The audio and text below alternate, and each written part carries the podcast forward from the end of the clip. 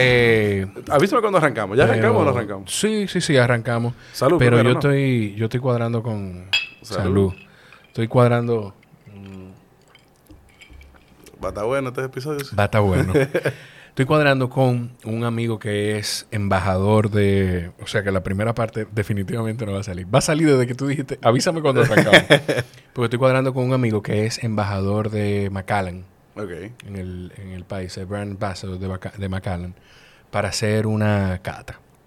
Pero yo no estoy, yo no estoy conectado, o sea, no estoy asociado a ninguna marca de alcohol, eh, más que la gente de 5,0 y Erdinger que Erdinger, no, 5,0 y Erdinger, sí, Es buena esa cerveza. que me, me, me han compartido, me mandan productos y cosas. O sea que. sí, y me, y me, me gusta mucho. Pero no hay tema. Aquí grabamos un episodio con Carlos Sánchez. él Cuidado con los regalos, que después te llaman y te dicen, publica lo que te mandaron algo. Yo. Bueno, mira, muchacho. ¿Cómo tú estás? Arrancamos ya. Sí, señor. Yo estoy bien. Pero yo, te yo no vine con la mano vacía. Vamos, vamos a ver. Yo, oye, me le puse esta tape. La Sí. marca, eh, bueno, la marca en la funda, por lo menos patrocinador mío, no tuyo. No, pero mío. no importa. Yo no. Aquí, aquí yo, yo. Es el tema de esto. que Yo no tengo esa mentalidad de empresario todavía. Espérate, que yo, que yo ver. como que lo blindé demasiado. Eh, déjame ver. Dale con. Déjame sacarlo de cámara y romperla. Dale, dale, dale, dale, dale. Entonces, yo- Eh, te trajimos dos cosas. Bueno, yo vine, pero Ok. vine también en nombre de Peso Pesado. Por supuesto. eh, de todo el equipo de Peso Pesado. Por supuesto. A quienes les mando un abrazo a todos. Pucho, ahí vamos, ahí vamos, ya. Entonces, te traje la, clásica. Para el día que te sientes empresario, te traje una, una gorra de peso Eh. pesado. ¿Verdad? Cuando te sientes empresario, tú, ¡prac! te la- cuando le quieres echar vaina a alguien, ¡prac! Está te la chulísimo. Ahí está la gorra de peso pesado. Buenísimo. Entonces, Ajá. yo te traje otra cosa. A ver. Te pregunté fuera del aire qué música tú escuchabas. Yo escucho de todo. pero de Qué todo, bueno. de verdad de todo. Qué bueno. Pues yo, tú me dabas un feeling como de como de, de rock en español. Me gusta, me disfruto. Como, como te veo. Incluso yo venía pensando y decía, oye, pero Jorge tiene una voz como de psicólogo, incluso así como mellow. Tú fueras un tremendo psicólogo, decirte si tú supieras que me da mucha curiosidad la psicología, lo- yo creo que voy a terminar. Quizás es el título que voy a tener en algún momento de mi vida. Bueno. Entonces nosotros, en Peso Pesado, Ay, queríamos regalarte algo. ¿Qué te Y, y esto es como una placa, más o menos. Pasaron, pasaron una cosita en, en, en las redes sociales Ajá. que me inspiraron a... a- No puede nos, inspira- nos inspiraron a hacer algo. Ajá. Yo no voy a mencionar ni qué, tú quizás te imaginas, te vas a No, lo- imaginar que... no, y podemos decir que no importa. Podemos hablar de eso. Bueno, pues entonces eso, es decisión imagino suya. Me imagino de que. Eso es decisión suya. Pero mientras tanto, yo voy a hacer un statement. Ajá. O peso pesado, perdón, va a hacer un statement. Ay, ay, ay. Nosotros estábamos pensando y dijimos, bueno, como que en cada género musical, siempre hay como alguien como que se, como que se repete, ta, ta, ta, ta, ta, ta. Eh, lo primero es que te hace falta como verde aquí. Hay un monito ahí con algo verde, pero te hace falta un poquito de verde en el, en, aquí en el estudio. que es muy ápero que está, by the way. Eh, y dice así. Eh, nosotros estamos buscando a alguien que, que se respete mucho. Y, y pensamos fue en la, en la música urbana. Ok. ¿A quién es que se respeta mucho ahí? Entonces, por su consistencia y disciplina desde el 2019, desde- oye, esa es, eh, como Está espagueti parece. Natural, eso pasa. Pesos pesados declara a Jorge Chalhub como el avallarde de los podcasts en la República Dominicana. Entonces, te hicimos esta Ajá. placa, by the way, eh, te pusimos cabello, te Sí. pusimos el afro de Tego, ¿verdad? Sí. De Tego Calderón. Sí, y, sí, y- y- y lo que hicimos es así, porque Dari Yankee es como el líder comercial. Ahora, el de verdad Sí. es el avallarde. Entonces, de ahora en adelante, Jorge Ajá. Chalhub es el avallarde de los podcasts en la República Dominicana. Ay, Dios mío. Entonces, ahí está No, su pero- placa. Mira, está chulísimo esto. Gracias, Gustavo. Yo no. Está firmado por los cuatro pesos Eso pesados. vi, eso vi. Aquí dice firmado Por Gustavo Yunen, por Pati Ramón Yunen. Tapia, Javier Vaquero y Pati Yunen. De verdad, gracias, viejito. Cónchole. sí, sí, sí, sí. Mira, y estamos en vísperas. En serio, gracias. Yo no Pero yo- soy, mira, hay yo no soy- por ahí para poner eso verde. ¿eh? Eh, vamos a buscar la vuelta. Está- no, está muy bonito y te lo agradezco. Y, y yo le voy a buscar, yo le encuentro algún, algún espacio. Aunque sea en la oficina. Sí, no, yo le encuentro, yo le encuentro algún espacio. Pero de verdad lo agradezco y que, y que sea de, de un grupo de gente que yo respeto y aprecio mucho, pues también ustedes definitivamente hacen un contenido espectacular que es otra forma de demostrar que no importa que sean conversaciones o que sean entrevistas, pues se pueden llevar de diferentes formas. Así que te lo agradezco. Yo no soy, yo no sé cómo, cómo recibí reconocimiento. Yo no, no soy, no soy bueno para eso. Nosotros quisimos montar en la ola de algo que pasó, entonces... Pero lo podemos, lo podemos hablar. Yo no. Yo, la- no. Bueno, si tú o sea, quieres no, lo hablamos. No, no tengo problema. No tengo Pero problema. lo- a mí me gusta dejarlo así. en- el que sabe, sabe. Eh, sí, como sea, como sea, porque a mí me gustaría, mira, me gustaría hablarlo porque yo, tú sabes que yo tengo un tema con, yo, yo ni siquiera quería, en principio, a mí lo que me, me- me chocó en algún momento de esto, voy a ser muy sincero, yo, yo trato, bueno, yo eso, trato de ser muy transparente con todo esto. Estamos hablando, me imagino que estamos hablando de las nominaciones a Premio Soberano. Correcto. Ok. Que estamos muy contentos nosotros que estamos nominados. Ah, que está, y a mí me, me encantó. Y yo no sé si tú tuviste, yo yo no sé si tuviste, yo hice una publicación, inmediatamente salieron las nominaciones. Yo trato de ser muy, muy, muy transparente hasta donde puedo. Inmediatamente lo tomé, hice, lo tomé el reel de Premio Soberano y hice una publicación mis historias. Encantadísimo de, de que el medio siga creciendo tanto, que esté siendo tomado en cuenta en esta premiación, en la premiación más prestigiosa de República Dominicana. En cuanto Y eso es interesante, el hecho de que ya los podcasts... Y, va, y, y- y yo cuando salieron las nominaciones del 21, yo sabía que iban a nominar, bueno, todo el mundo sabe que van a nominar dos años este año. Y dije, mira, no me haría ruido que salga una nominación de, de podcast, una categoría de podcast. Lo que sí me hizo ruido, de verdad, y no, esto no quiere decir que todo el que está ahí no se merece estar ahí, porque para mí sí, Para mí también, ¿eh? para mí sí, fue no, no estar. Pero ya, o sea, eso fue como un momento y ya yo viví ese momento de que, conchole, yo me hubiese gustado que tomaran en cuenta mi trabajo, no se tomó en cuenta, perfecto. Lo que sí te puedo decir, y yo no, yo no pensé que iba a decir esto públicamente, lo que sí te puedo decir es que yo preparé, yo te preparé carpeta. O sea, carpeta, yo hice, yo hice un resumen de, de mis dos años y lo mandé. Cosa que me, resistía un poco a hacer para no hacerme ninguna expectativa. y hay la mayoría de la gente que, que está cerca de este contenido, que está escuchando esto, se está enterando ahora de eso. Porque de que yo preparé eso para mandarlo, se enteraron tres, cuatro personas. Y no quería hacerlo para no hacerme ninguna expectativa. Mira, yo creo que como, digamos, llamémonos industria, sector. Yo creo que sector es más adecuado. Como sector, eh, es un logro, independientemente de quién esté ahí, es un logro el hecho de que nos tomen en cuenta. Claro, Porque al final claro del día, por el simple hecho de tomarnos en cuenta, nuestra base, o sea, el pastel de los podcasts va a crecer. ¿eh? Porque ya, ya, y, y los soberanos tienen algo que como que medio oficializan ciertas cosas. Como que lo formalizan. Bueno, ah, ok, ya. Están reconociendo ya. Eh, y como tú Sí. dices, son, son los únicos premios que tenemos. Sí, no, y, y- y el tema de los premios, eh, lo, yo, lo que yo siento que lo medio lo valida, que, que con esa palabra con la que yo tengo tema, y yo iba a escribir algo de, sobre la, la validación externa, eh, es, que, es- es que nos acerca a medios tradicionales y estar cerca de medios tradicionales, de una forma u otra, tú eres mercadólogo, de una forma u otra nos valida frente al público y frente a las marcas. Yo trabajo en mercadeo, pero soy administrador. Sí, yo no, yo no, yo no, o sea, yo no soy, yo trabajo en mercadeo y yo no, no soy, no, no soy licenciado en nada. O sea que eh, es eso, yo creo que es más eso. Pero nada, yo tampoco, de verdad, les agradezco muchísimo, está genial. No, la verdad, mira, nosotros lo, lo hicimos más que nada porque, mira, si, si los podcasts tienen, yo creo que hay dos virtudes bien marcadas. Y uno es. La consistencia Sí. y la otra, evidentemente, la calidad del, del contenido. Y, y tú cumples ambas.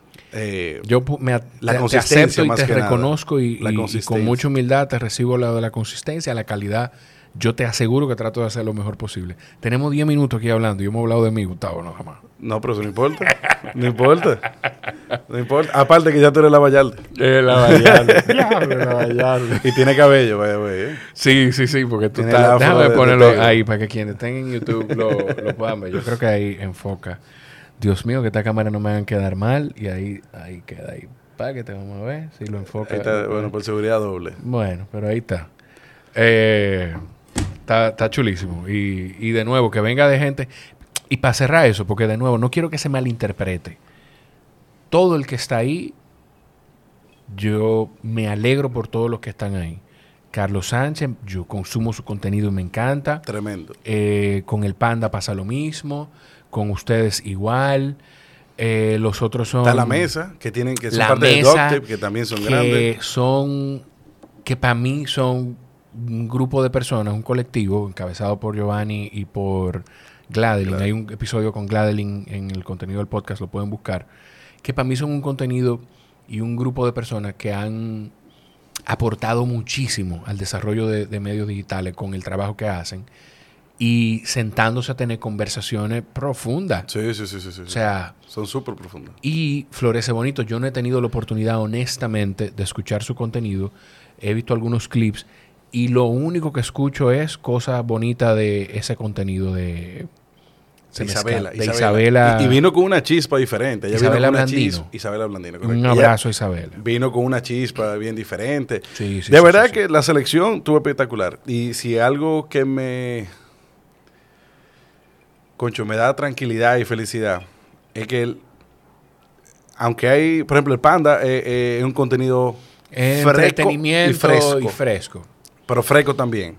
Pero realmente limpio al Yo, final del día. yo entiendo, yo entiendo por dónde tú te vas. Y yo, soy muy pro, ojo, y no quiero ser tampoco hipócrita. Yo consumo morbo, consumo Claro. chelcha y de todo. Pero hay espacio para el contenido limpio, como este, por ejemplo. Exacto. Hay espacio para eso. Y, y, y la audiencia de, de, los, de nosotros lo demuestra. Sí, de, sí, de sí, que también hay una demanda del contenido limpio. Y que las y, la, y que las marcas nos respalden lo demuestra. Yo lo puedo decir a boca llena porque, eh, bueno, aquí estuvo pautando hasta hace poco JMB Bank. eh, está Mr. Home ya pautando, que de hecho voy a hacer la mención desde que terminemos este comentario. E- Eso lo compartimos, ese, Sí, ese sí, patrocinador. Sí, Sí, porque tú sabes que el, el, Tú el conoces a la gente que brega. El tipo de marketing de ahí tiene, eh, es un tipo visionario. No, mentira, yo...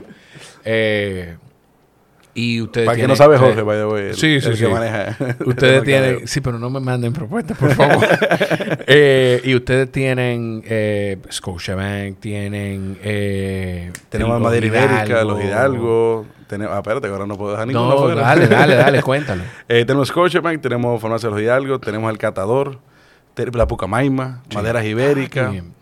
eh, tu, tu. Yo creo que me faltan dos o tres. Te falta, puedes mencionar Mr. Home de nuevo, que eso está, Mr. está Home, muy bien. obviamente. Eh, ya, yo creo que ya. Que de hecho la mención que yo tengo es la misma mención que ustedes hacen de que, eh, oh, pero yo la tenía aquí en mi mención, que yo debería sabérmela. Bueno, Sí, lo importante, todos, es, lo importante es que si Y ustedes cartel, están- y cartel. cartel, cartel, que, que quiero que hablemos de esa alianza en un momentico, pero quiero aprovechar y hacer, hacerles el comentario y la recomendación de que si se están preparando o están preparados ya para, no importa para qué, si es para comprar su primera vivienda, hacer su primera inversión en bienes raíces, eh, o incluso si no estás pensando en ese dinero que tienes guardado, has pensado ponerlo a producir y no sabes todavía cómo ponerlo a producir, pues los bienes raíces es una herramienta poderosísima y probablemente lo único que te falta es la asesoría de Mr. Home eh, para poder poner a correr esa maquinaria. Los puedes conseguir en arroba MrHomeRD o en, el, en la web www.mrhome.com.do. Ahí ustedes pueden, pueden encontrar la asesoría que están buscando, una asesoría inmobiliaria diseñada a su medida. Eso es Mr. Home. Eh, Y muy chula que está la campaña, por cierto. la, He visto varias la- las vallas, vallas, muy sí. chula. Sí, sí, sí, sí, sí. Estamos, estamos trabajando. Ese equipo, ese equipo de marketing está trabajando y la visión de, de las cabezas de Mr. Home también es, es muy buena. Vamos, vamos a entrar en materia, Gustavo. Eh, quien no ha tenido la oportunidad de escuchar peso pesado, ¿cómo le, le decimos quién es Gustavo Yunen? Bueno, lo, lo primero es que peso pesado no es Gustavo Yunen. No, yo sé que Peso no. pesado es Gustavo, Javier, Ramón y Pati. Correcto. Eh, y eso es importante. Nosotros somos un equipo bastante diverso, de di- diferentes disciplinas, y creo que es incluso parte de lo que lo hace como tan chévere. El que al venir de diferentes sectores, como cuando entrevistamos eh, en un podcast dedicado 100% a negocios, donde entrevistamos a empresarios, eh, ya sea con una carrera de éxito, eh, que haya alcanzado el éxito, perdón, perdón. Pero también hemos entrevistado a muchos profesionales que, que han dejado una huella. Exacto. Eh, en un momento nos decían, ¿ustedes llevan a rico? Bueno, eh, generalmente cuando tú eres exitoso en los negocios, eh, tiende a tú tener un poder adquisitivo un poquito más alto Claro. que el resto. No, ¿Y quién no aspira a eso? Pero no siempre, porque hemos llevado también gente que están, que están todavía en el camino. Pero ya, aunque, digamos, estén en la mitad de su camino, han dejado una huella. Y, y el objetivo principal de nosotros es educar. Educar a la gente en temas de negocio. E, e incluso nació el programa y el, y el estudio, Pitahaya, buscando educar. Nosotros fielmente creemos en que poco a poco tenemos que aboler eh, la idiosincrasia, el, la ignorancia. Sí. El día que, que se logre en este país, y nosotros estamos en un punto de inflexión muy importante, o sea, nosotros tenemos una oportunidad muy buena ahora que tenemos que capitalizar con el crecimiento que ha venido teniendo el país. Y el día que nosotros logremos que, que la ignorancia deje de ser una ventaja para los políticos, para los empresarios, vamos a un país espectacular. Ya de por sí somos muy grandes y muy chulos Sí. y espectaculares, pero, conchole, si nosotros logramos que haya mucho menos gente ignorante, que la gente entienda, ojo, nosotros hablamos de negocio, yo no doy clase de matemáticas Claro. ni de lengua española, pero como eso es lo que nosotros hacemos negocio, dijimos, bueno, vamos a hablar de lo que sabemos. Pero que ustedes, pero ustedes hablan de negocio de una forma digerible.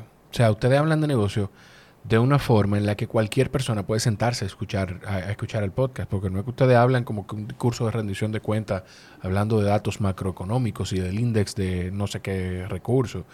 O sea, ustedes se sientan, y más que hablar de negocio, que esto es lo maravilloso que tienen las conversaciones, que ustedes se sientan a curiosear de la vida de esos empresarios.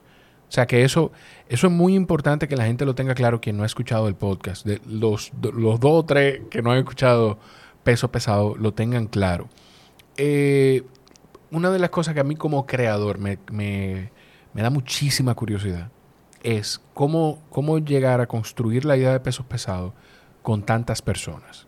Porque sentarse a, compartir con una gente más un contenido, sentarte a compartir una idea, sentarte a compartir algo a lo que tú, no sé, no sé si la idea inicial vino de ti o de quién, tú tienes tanto apego a, a- a algo, tiene que ser gente con la que tú estás convencida de que tienen, pueden tener el mismo apego y el mismo compromiso con la idea. No sé si me doy a entender. 100%. Y, y la pregunta es genial, de verdad. Y, y yo, yo le agrego un elemento a eso, que Patty, mi hermana, Sí, y eh, eh, eh, eh, tiende a ser complicado el- el- Claro. el- la relación entre los hermanos y sin embargo yo desde el primer desde el primer momento yo le dije miren esto tenemos que hacerlo 100% democrático y, y todos trabajamos o sea todos tenemos una disciplina y, compromiso fuera del programa y no siempre estamos toditos al 100% con el programa sin embargo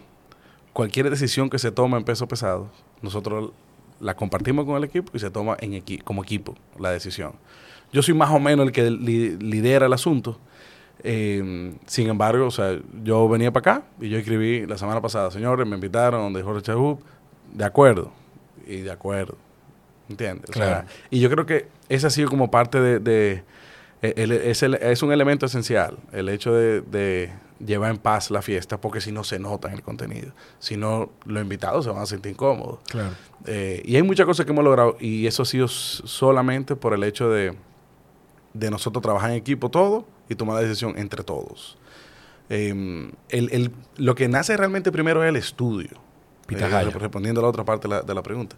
Es Pitahaya lo que nace primero. Y, y nació, yo lo, lo dije en, en- en otro podcast eh, de Tertulia Dura, nació porque yo llamé a Javier como financiero y llamé a Ramón como, como abogado, como legal. Pues yo tengo un deseo desde los 15 años. A mí me encanta el tema de educación y yo creo que, que la justicia social eh, inicia por la educación, en que, en que haya en que haya iguales condiciones. Sí. Entonces, yo le decía a mi mamá desde jovencito, yo quiero tener un colegio, yo quiero tener un colegio. Mi bisabuela tenía un colegio. O sea, que no sé si por el ADN se me pasó algo. Pero yo tengo un afán muy grande en que y, y perdón que diga esto, pero el- No que la que trabaja en mi casa, el hijo pueda estudiar en el mismo colegio o con una calidad igual que de mi, la de mi hija. Claro. Y así realmente la- el asunto va a ser justo. Eh, eh, eh, equilibrar los puntos de partida. Sí, y no es regalar dinero, vamos a regalar educación. Exacto. Vamos a regalar educación. Y vamos a ver quién es quién. Porque hay mucha gente que, que guaya la yuca más que todo el mundo y de repente trabaja en Facebook. Como en Dominican Centec vimos tantos casos Sí. que los tigres salían de, de un pueblito y terminaban trabajando en una de las empresas de, te- de tecnología más grandes del mundo. O sea que materia gris no nos hace falta a los dominicanos. Claro. Probablemente lo que sí nos hace falta son las herramientas para poder desarrollar esa materia gris. A mí me gusta mucho un, un símil que, que usa Joe Rogan, porque él habla de... Yo no recuerdo los escenarios en lo, que lo ha dicho, o sea, los, las situaciones en las que hace este comentario, pero él habla mucho de que la gente dice, ah, pero que todo el mundo tiene las mismas oportunidades. Puede que sí, puede que, digamos que, que todo el mundo tiene acceso, o el 90% o el 80% de la gente tiene acceso a las mismas herramientas. Pero el punto de partida, tú y yo estamos sentados en esta misma mesa y el punto de partida mío y el tuyo son distintos. El punto de partida mío con eh, la señora que trabaja en tu casa, por decir algo, es distinto. O la señora que, que limpia en la oficina. Eh, o el punto de partida de mi vecino de arriba y tres cuadras más para adentro que hay, un barrio aquí cerca de los restauradores Manganagua, es distinto. Entonces es como, es verdad, pero y si podemos encontrar que es la misma imagen de, hay un, un- una, que ya eso sería un meme, pero no es un meme, es una imagen de una, de como una, una cerca donde no hay igualdad, porque yo con dos, con dos cajas, yo quizá puedo ver sobre la cerca, pero quien es más bajito que yo con dos cajas no lo puede ver. Es equidad. Y entonces ahí viene el símil del punto de partida. Y ojo, yo no soy de izquierda ni nada de ese tipo de cosas, pero la educación es parte de cualquier sistema funcional. Es, es parte de cualquier, Exacto. eh, cualquier orientación política, no importa. La educación tiene que estar presente. Tú eres capitalista, tú necesitas mucha educación. Tú eres derecha, tú necesitas educación. Es que el- Tú eres de izquierda, tú necesitas educación. Y el capitalismo y la izquierda, lo siento quienes piensen en extremo, pueden convivir. Y más que la, la izquierda, yo siempre hablo o trato de hablar que debería probablemente buscar más información sobre esto, pero a mí siempre me gusta hablar del tema de socialismo, que no es lo mismo que comunismo. Es un tema, yo creo que todos tenemos algo de eso, eh, eh, todos los buenos seres humanos debemos tener algo de eso. Porque la educación es un tema, un derecho universal. Que nos lo inventamos los seres humanos, pero es un derecho universal. La salud es un derecho universal. El acceso a comida, a alimentación, es un derecho universal. O sea, ¿quién no quiere lo que tú me estás diciendo? Que por ahí, por ahí, por eso te iba a preguntar, ¿de dónde tú sientes que viene esa, esa necesidad y esa hambre o ese deseo de, de, que todo el mundo pueda tener ese acceso? Porque regularmente, o quizá es una, un- una preconcepción que yo tengo y puede tener mucha gente,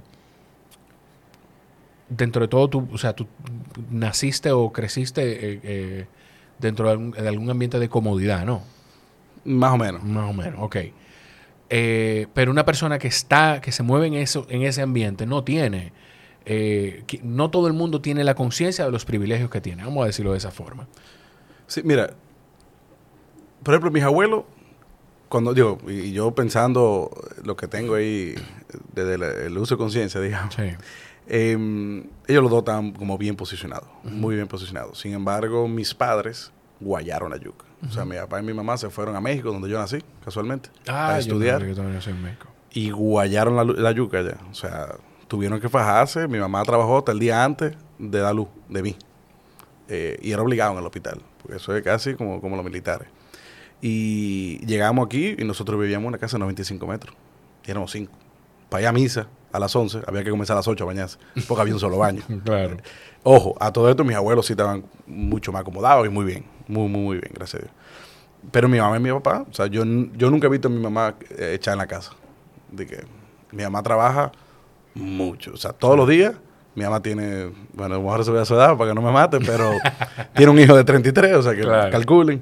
Y ella trabaja al sol de hoy, todos los días y hasta las 7, 8 de la noche. Y, y aparte de eso, es presidente de la Sociedad de Alergia y Asma de Latinoamérica entero. Eh, entonces, cuando a mí me dicen, tú eres, qué sé yo, qué, hijo tu papá y mami, yo, concho, pero yo lo que he visto a mi, mamá- a mi papá fajarse. Claro. Mi papá se despertaba a las 3 de la mañana a, a ir a atender una, una emergencia. Y a veces atrás de mil pesos, literalmente. Entonces, yo no sé qué tan acomodado es eso. Si Sí. mi papá y mi mamá era guayando la yuca que estaba. Que obviamente le, le- que, que el- que le ha dado su fruto, su trabajo. Claro. Definitivamente. Ahora, así mismo te digo que a los 20 años a mí me cortaron el agua y la luz. Y me dijeron, un hombre. Vamos arriba, fájese.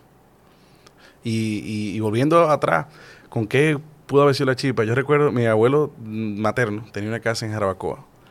Y nosotros compartíamos con la, cuando íbamos, mi hermana y yo, la grande, Patti, compartíamos con los hijos del cuidador, que era también el que bregaba con las vacas y los caballos Sí. y demás.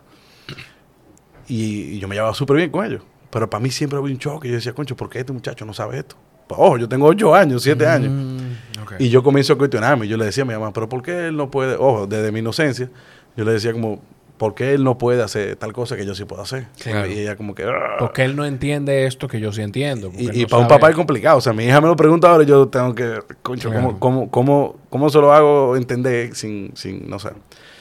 Y, y ya eso como que fue evolucionando.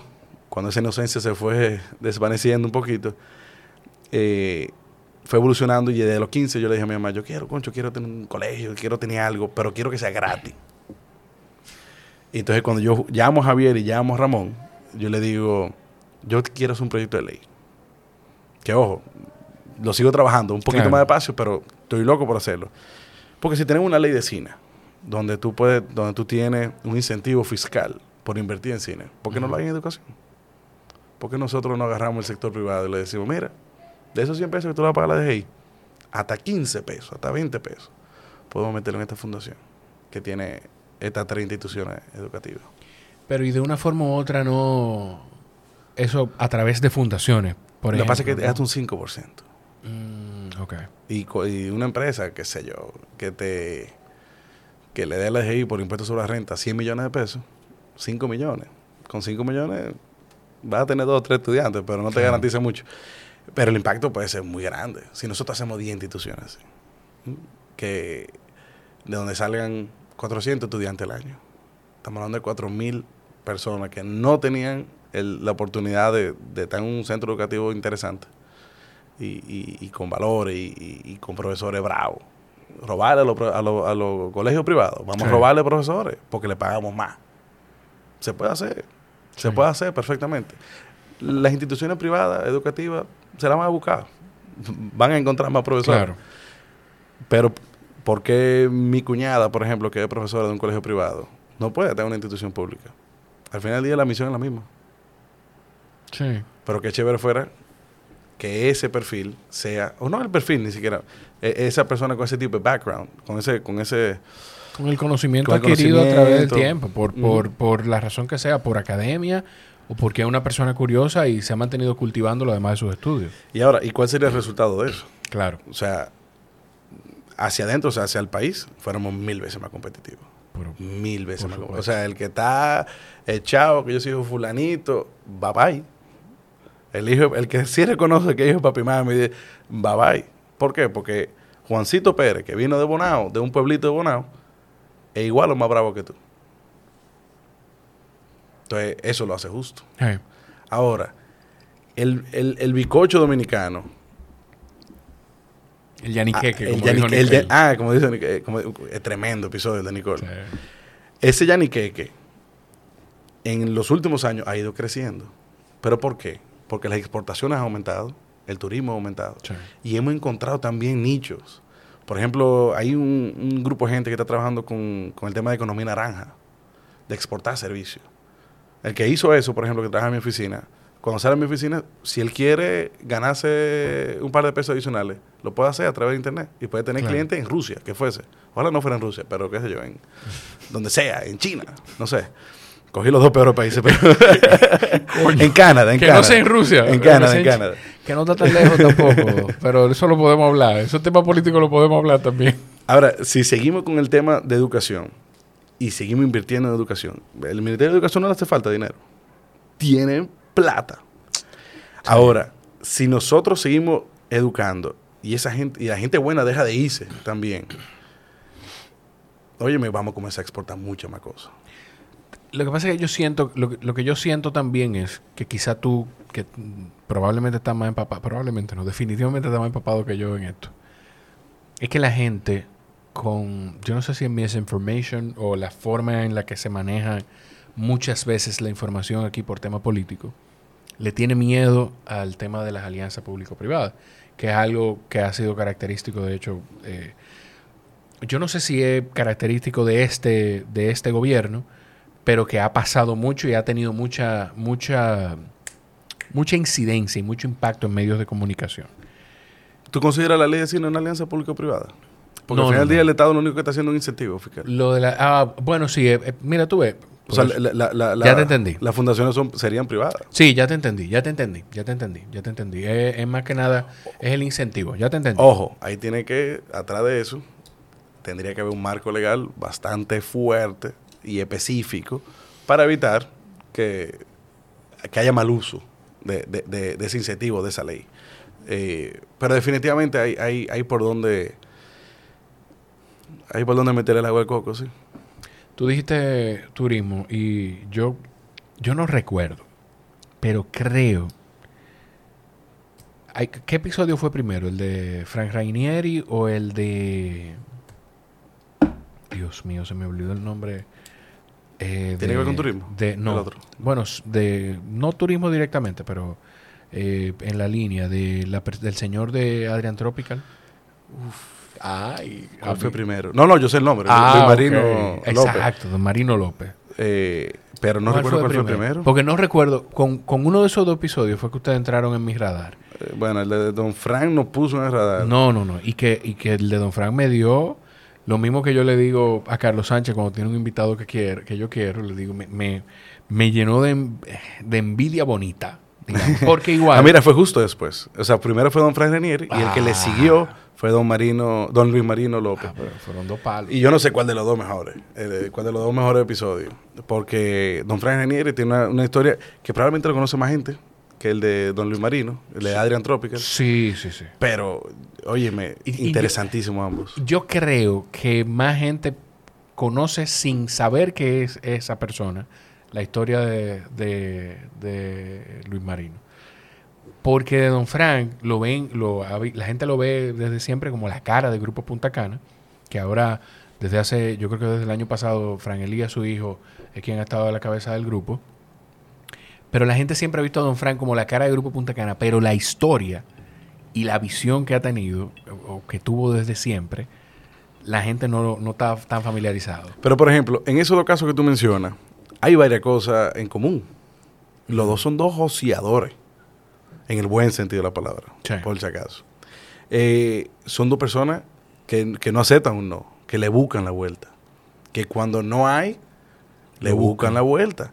Por ejemplo, Don Luis Marino no tenía donde poner su primer carrito de chimichurri y se parqueó alante de la casa de una persona eh, que casualmente era cliente del trabajo eh, oficial de él. Él trabajaba, creo que era en, De su 8 a 5. en lo que era Ricky y compañía antes.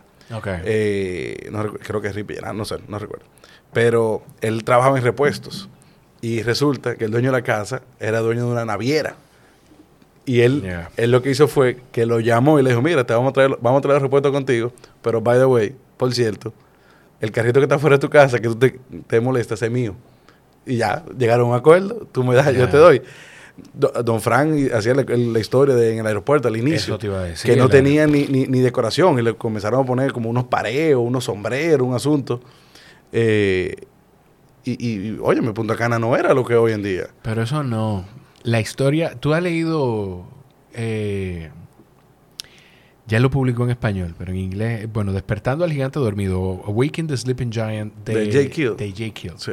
¿Tú lo leíste? Leí un pedazo, un gran pedazo. Él, él fue al al podcast, lo pueden Ah, escuchar. sí, lo, búsquenlo. Ahí hay, hay un episodio en Pesos Pesados y aquí hay uno que grabamos en Iberoestar Hacienda Dominicos en Valladolid. ¿Hace cuánto? Hace, hace, hace un tiempecito. Hace como dos años y pico ese episodio. Y en el libro Jay cuenta algunas cosas del tema de cómo de una forma inconsciente o consciente hay un proceso de economía circular en cómo se construye el aeropuerto de Punta Cana. Pero lo, poderoso, además de ese formato de cómo se construyó, de reutilizar palma, eh, de construir el aeropuerto, en vez de talar este, lo vamos a construirlo y vamos a rodear este espacio verde para no desperdiciarlo. Eh, es que creo que empezando eh, el aeropuerto, el Estado no respaldó a, a Don Frank y al grupo.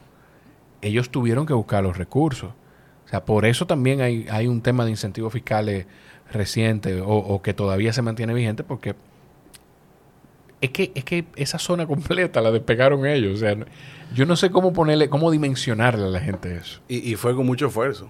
Fue con, mu- con mucho esfuerzo. Que, que yo creo que todavía yo, nosotros no hemos entrevistado a alguien que sea como una, que tú te des cuenta que es una persona cómoda. Eso, ni- eso te iba a preguntar. Ni conformista. Siempre es, no, hmm, vamos a buscar la vuelta.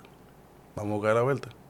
Y, y yo creo que esa es para una de las claves del éxito, independientemente sea de negocio o no. eh, hay que buscar la vuelta al asunto.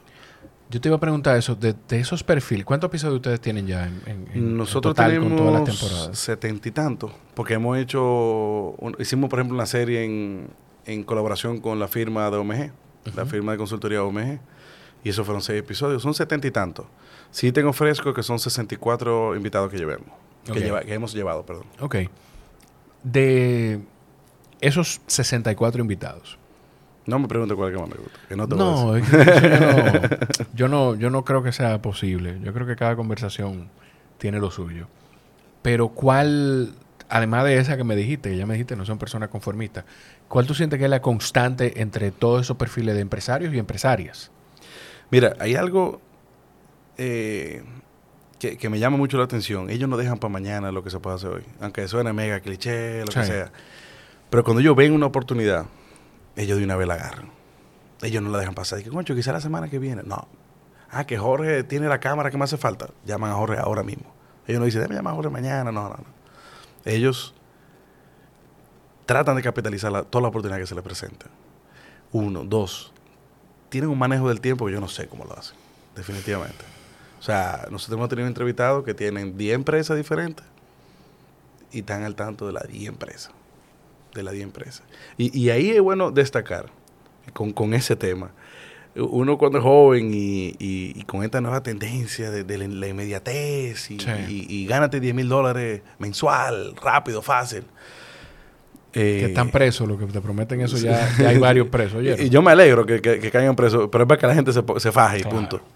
Eh, pero eh, con el tema de, de la inmediatez, ellos no quieren la cosa para mañana.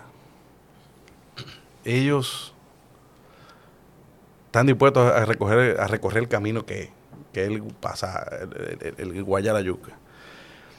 Eh, con el tiempo, eh, ay, ya, ya me acordé, creo que te quería decir. Ah, Yo he visto un, mi- millón de videos. ¿A qué hora se despierta Bill Gates? Que qué come Bill Gates. que cómo hace las reuniones eh, la eh, rutina Jeff Bezos. matutina de, de Elon Musk. Que, exacto, que, que Jeff Bezos ya no quiere que se hagan reuniones, sino que la gente escriban párrafos y lo manden, como unos ensayos, unos essays. Mándame el essay antes de, de la Sí. reunión. Y, y yo creo que algo que dejan de decir la gente es que muchas de esas cosas surgen por necesidad. Es decir, si tú tienes un trabajo de 8 a 5, tigre, despiértese a las 6. Tú no, no andas buscando nada a las 4. Al menos que vaya a hacer ejercicio y tenga que llevar al niño al colegio y Claro. quiera hacer todo antes de las 8, bueno, perfecto. Pero si no, porque tú te despiertas a las 4, tú no vas a ser más exitoso. Ahora, cuando tú te camino y llegando al éxito, es muy probable que tengas que despertarte un poquito más temprano. Claro. Yo ahora que tengo como cuatro sombreros diferentes a nivel laboral, me evito la encrucijada de que ya yo no, llegar a mi casa a las 6 es imposible. O sea, yo tengo que, por lo menos, a las 8. Y no por gusto. Y yo no estoy de que, "Hmm, la gente exitosa sale a las 8, yo voy a salir a las 8. No, yo quiero estar en mi casa a las 5. Pero eh, tengo responsabilidades que tengo que cumplir. Y, y yo creo que, que esos videitos, esos clips y eso de, de mate millonario, mira cómo la gente vive, los millonarios. Este 5 a.m. club. No, hombre, no, lleva tu vida, que la vida misma te va a ir llevando al carril que tú tienes que tomar. Ya sea a la hora que te despiertes, cómo Claro. hacer la reunión y demás. Eso, eso me, me gusta mucho eso que tú dices porque es como poniendo, señalando cosas que a veces uno piensa. de que realmente no, eso, eso no fue lo que contribuyó a que ellos llegaran donde están. Que- Yo te puedo que al comienzo no lo hacía. Pero claro, es la necesidad. Es que el ritmo de vida que llevan ahora los obliga a hacer esas cosas. Pero cuando Jeff Bezos vendía libros desde su garaje, no, tenía, no se levantaba a las 4 de la mañana. O no pedía que la gente le mandara el otro empleado que tenía, que era probablemente su socio. No, tenía, no le decía, eh, no, no, no, en vez de tener esta reunión, eh, mándame un párrafo para yo saber de qué vamos a hablar. O sea, son cosas que, que el- el- el, la vida te va llevando a eso para tú poder eficientizar tu tiempo. No, y hasta dañan. Porque tú dices, concho, pero yo me estoy despertando a las 7, a las 8, a las 9. Yo estoy mal. Pero así mismo hay mucha gente exitosa que arrancan su día a las 10 de la mañana. Sí. Ojo, terminan a las 9 de la noche. Pero se despiertan tranquilos a las 8 o a las 7 y desayunan con sus hijos tranquilos, van al gimnasio, chequean la agenda y a las 10 que comienzan a trabajar. Es que también depende en el modelo, depende en el modelo de negocio que tú entraste. Yo siempre he dicho que, que yo no sé qué tanto ahora, porque eh, mi vida cambió un poquito del último año para acá, pero antes yo decía de que yo iba a terminar con un café, un negocio, un café, yo digo un café, pero un negocio de servicio, donde yo pudiera abrirlo en Bermuda, atender a mi gente, decía a las 10 y media, 11 de la mañana, vengo ahora, voy a nadar. Tú estás descalzo, ¿tú te pondrías Ah, sí, o no? sí, sí. A tener- No, no, si en la playa tenis. puede ser. No, no, no, en tenis. No, y no me veo, no me veo tampoco viviendo en la playa. Es aquí en la ciudad. Es aquí en la ciudad, tenis, bermuda, un tichercito y arrancar, abrir mi negocio.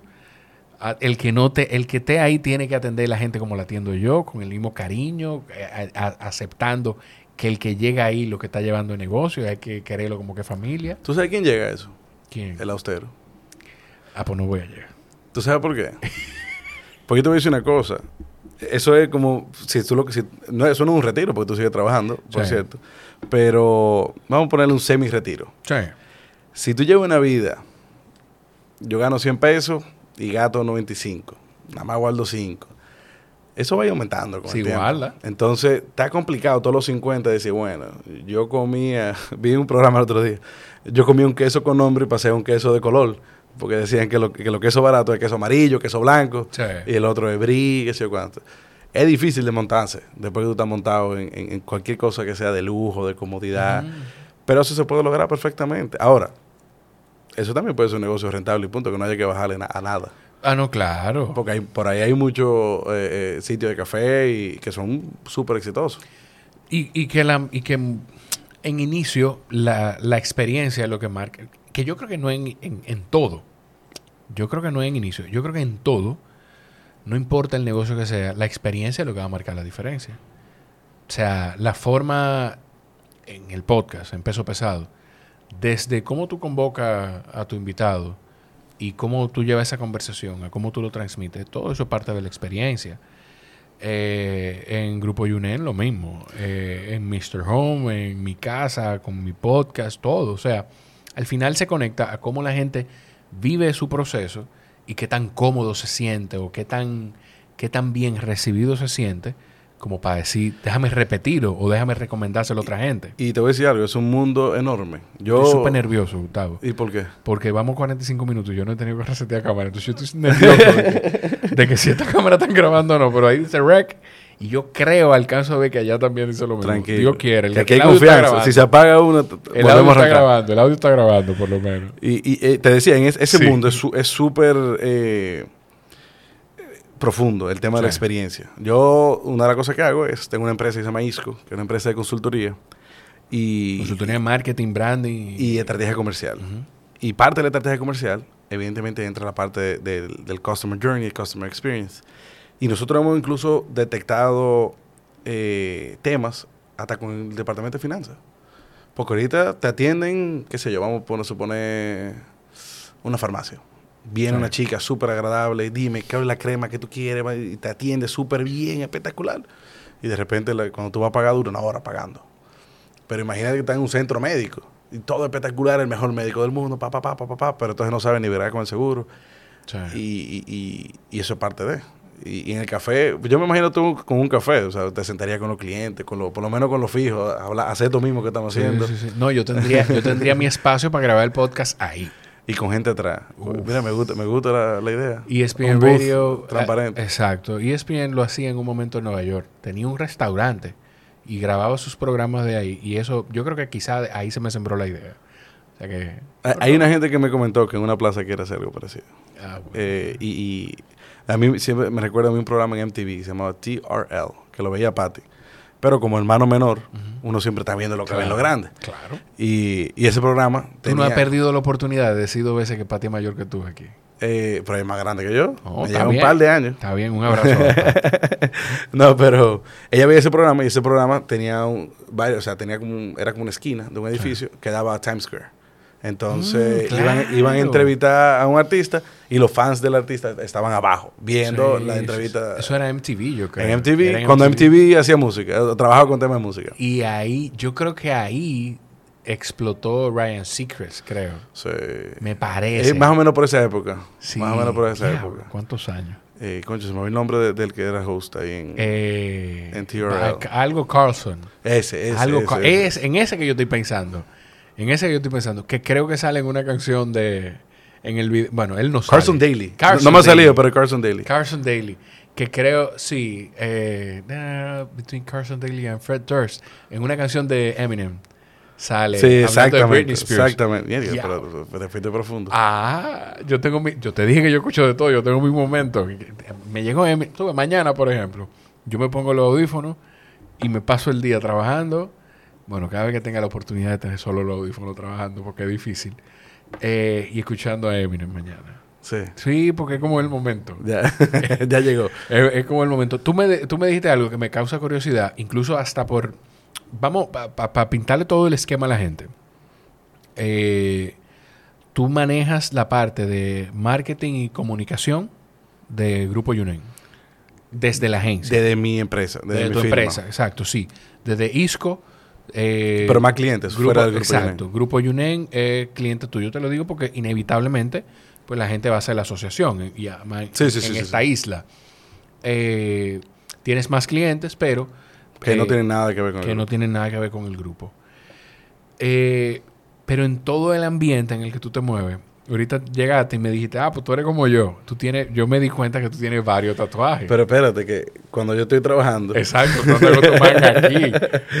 yo ando con mi manga fuerte aquí. Pero eso es, eso es intencional. Lo de la manga. Sí. Lo de ponerme la manga. Nah, yo trabajo o- muchas veces con la manga. cubierto. No, no, no, No. Pero lo primero es que esto es nuevo. El tema de los tatuajes, yo no Sí. tengo, tengo un año y medio con tatuajes. Pero, Y- pero, y- perdón, tú tienes varios. Tengo varios. o sí. sea, tú tienes un año y medio con tatuajes y tienes varios. Sí, yo tengo una cruz que tiene su significado. ¿Qué signi- ¿Me puede compartir los Eh, significados? va, por, va por el lado como de, de Jesucristo. Pero, es- pero sí lleva como una experiencia que tuve, un tema. Eh, tengo el nombre de mi hija. Tengo el piecito de, de un bebé que perdimos, mi esposa y yo. Mm. Y tengo una flechita que, nada, hablando ahí de como move forward. y este, este está relacionado a este. Mm. Esto es mega ese- reciente. Eso es muy reciente. Sí, sí, sí. Eso es muy reciente. Es una experiencia súper complicada. Me- o sea, es que no tengo ni, ni qué decirlo. Sí. No, no movió el piso. Yo creo que todavía no estoy listo para hablar de eso. Pero fue complicado. Fue complicado y, y me cambió la perspectiva de muchas cosas. No hablemos de eso, pero sí me interesa, y, y respetando, respetando también ese, ese dolor, eh, pero sí me interesa entender de qué manera te, te, te cambió la perspectiva de algunas cosas. Y de Lo- qué cosas te pudo Lo primero es que ese tipo de situaciones como que uno la escucha un montón de veces. Eh, fulana, vengano, que te pasó otra cosa, te pasó otra cosa. Y yo personalmente como que no le daba mucha importancia. Concho, qué pena. Pero Claro. como porque había que decirlo. Eh, pero no es fácil. Te, te- estaba avanzado el embarazo. Entonces fue complicado, fue complicado. Y me hizo ver la cosa muy diferente. Ver a mucha gente que yo conozco que sí había pasado por eso y que probablemente en ese momento yo no le di la importancia que debía haberle dado. Eh, definitivamente. Y nosotros tenemos, gracias a Dios, unos familiares espectaculares que yo no te puedo explicar cómo se portaron en esa situación. O sea, Dios también, o sea, me la puso para batear a todita. O sea, me la, todo el proceso me lo hizo muy fácil porque todo como que cuajó. En mi oficina, por ejemplo, tengo un equipo espectacular que yo lo llamé y le dije, mira, agarra la rienda en lo que, en lo que pasamos, pasamos por esta tormenta. Y, y, efectivamente, agarraron la rienda como si yo estaba ahí. Una chulería. Eh, pero sí, es un momento que complicado, complicado. Eh, por eso hay, un, hay una, una frase que mucha gente utiliza. Yo trato desde que yo, todo lado del, conocimiento y la ignorancia, yo me considero ignorante en muchísimas cosas. Y de hecho, dentro de la descripción del podcast, esa palabra está muy presente y es de una forma muy intencional. Pero uno va cultivando conocimiento, aprovechando las conversaciones, leyendo, viendo información. Y algo de lo que yo trato de ser como consciente es de no usar la palabra o la frase te acompaño en tu sentimiento. Yo soy malo para dar pésame, por ejemplo, en el caso de los pésames es que, es que, es que no es verdad. O sea, por ejemplo, yo no tengo cómo decirte, coño, te acompaño, porque es que lo que tú estás sintiendo, lo que tú estás sintiendo, por lo que tú estás pasando, o por lo que estabas pasando y vas a seguir pasando por, por un largo tiempo, no hay forma de yo entenderlo si yo no lo he vivido. Por ejemplo, no hay forma de yo acompañarte en ese sentimiento si yo no lo he vivido. Por ejemplo, mi mamá, mi suegra, mi papá, mis hermanas, las hermanas de mi esposa y cuatro o cinco amigos bien cercanos de nosotros, ellos nos acompañaron en el sentimiento. Ellos no lo pudieron haber, no me lo dijeron, no me lo pudieron haber dicho. Porque ellos lo golpeó, no, no, sé si, no creo que igual que nosotros, evidentemente, pero lo golpeó. Ellos no estaban acompañando en el sentimiento. Claro. Y no agarraron, no agarraron. O sea, fue definitivamente. pero vamos a cambiar el tema. Eh, tú decías de del equipo, de, un equipo espectacular, y yo, yo siento que eso habla mucho del liderazgo. ¿Cómo tú... Yo pienso que, eso es importante para tú saber qué tan, qué, tan, qué tan bueno o qué tan eficiente puede ser un gerente. Y es que el equipo pueda funcionar solo. ¿Cómo, cómo tú te aseguras de eso, de que esas cosas pasen y, y de que si tú tienes que ausentarte unos días, como pasó, pues la cosa del, trabajo no se detenga. Mire, yo creo que ese proceso inicia del, propio proceso de, reclutamiento. Yo, los procesos de reclutamiento, yo los, a mí no me gustan porque como yo ando buscando lo mejor, ah. se toma tiempo. Mucho tiempo. Hablemos de eso ahorita, por si tiene algunos perfiles que recomendar. y, en ese proceso, eh, a mí me gusta ser muy, muy riguroso. Eh, y nosotros no solamente medimos el tema de, de ah, que, tanta experiencia tú tienes, que dónde estudiaste. Obviamente sí lo vemos, incluso hacemos una prueba. Eh, pero a mí me gusta mucho conectar con la persona. Me gusta mucho conectar porque hay cosas que yo le puedo enseñar. Hay muchas cosas que yo o el resto del equipo le puede enseñar. Pero la educación, el trato, ah, eso está complicado yo ponerme a enseñarlo en un trabajo. Y, y entonces ya luego de que nosotros lo elegimos o lo elegimos, generalmente es la. Yo trabajo con el, la mayoría son mujeres. En mi oficina hay un solo hombre aparte de mí. Em, y nosotros hacemos pruebas. Nosotros hacemos una prueba práctica. Porque por más que tú me caigas bien y por más que tú tengas un currículum chulámbrico, eso no me dice que tú lo haces bien en trabajo. Entonces hacemos una prueba práctica. Eh, por ejemplo, los diseñadores. Lo ponemos, le ponemos tres casos, como si fueran tres solicitudes de un cliente fantasma. Y vamos a hacer este diseño eh, el diseño lo hacen en vivo con el, con el gerente de diseño. Eh, para evitar que haya un primo ahí que le eche la mano.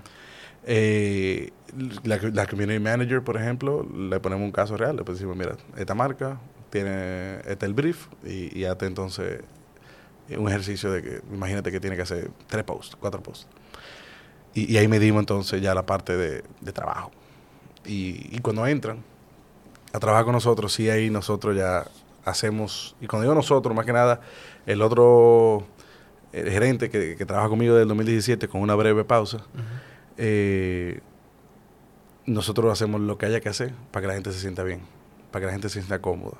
Eh, Nosotros, por ejemplo, aumentamos la maternidad de tres meses y medio a cuatro meses, la paternidad de tres días a siete días. Nosotros, todos los empleados de nosotros eh, tienen una tarde libre al mes. Con todo este tema de los tapones, no hay forma de hacer diligencia.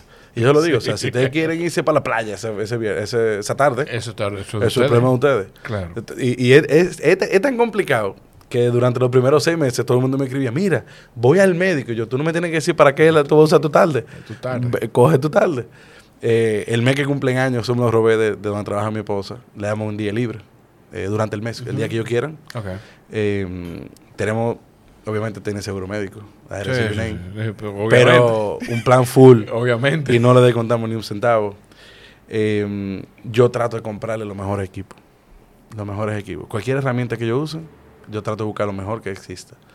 Porque mire, yo he trabajado, yo fui 10 años empleado antes de, de tener empresa y, y es difícil cuando no te dan los equipos. eh, eh, Cuando a ti te dan algo tan sencillo como una flota, que tu teléfono personal, tú dices, no, mi amor, mira, no te preocupes, yo voy a usar mi aparato.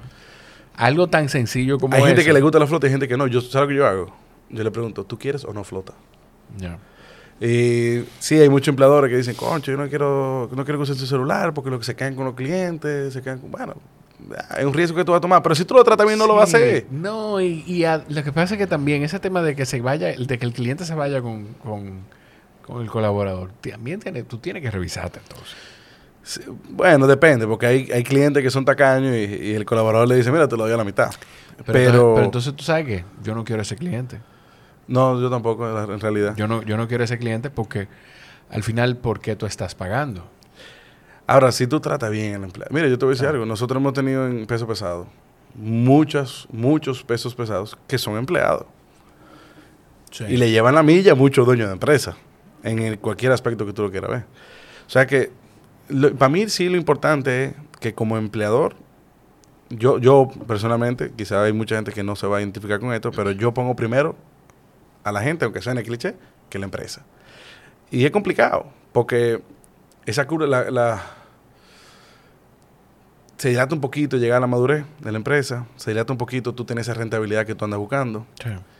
Porque cuesta, eh, cuesta. Tú, tú aportar a tu gente, cuesta. O sea, si tú, si tú quieres capacitar a tu gente, cuesta. Si tú quieres darle los mejores equipos, eh, en mi oficina todo el mundo tiene Mac. Y las primeras Mac salieron de mi bolsillo Mac. Sí.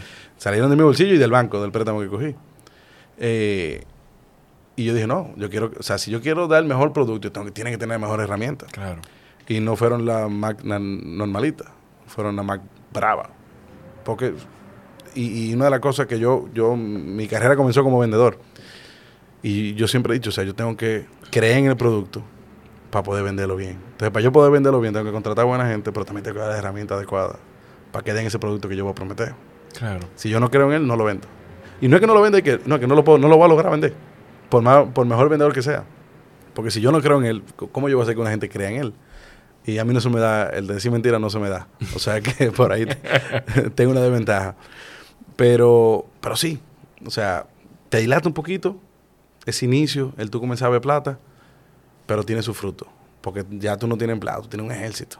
O sea, es como, exacto, tú tienes, tú tienes un ejército. Es como, como trabajar sin, sin esa hambre. Sin, No.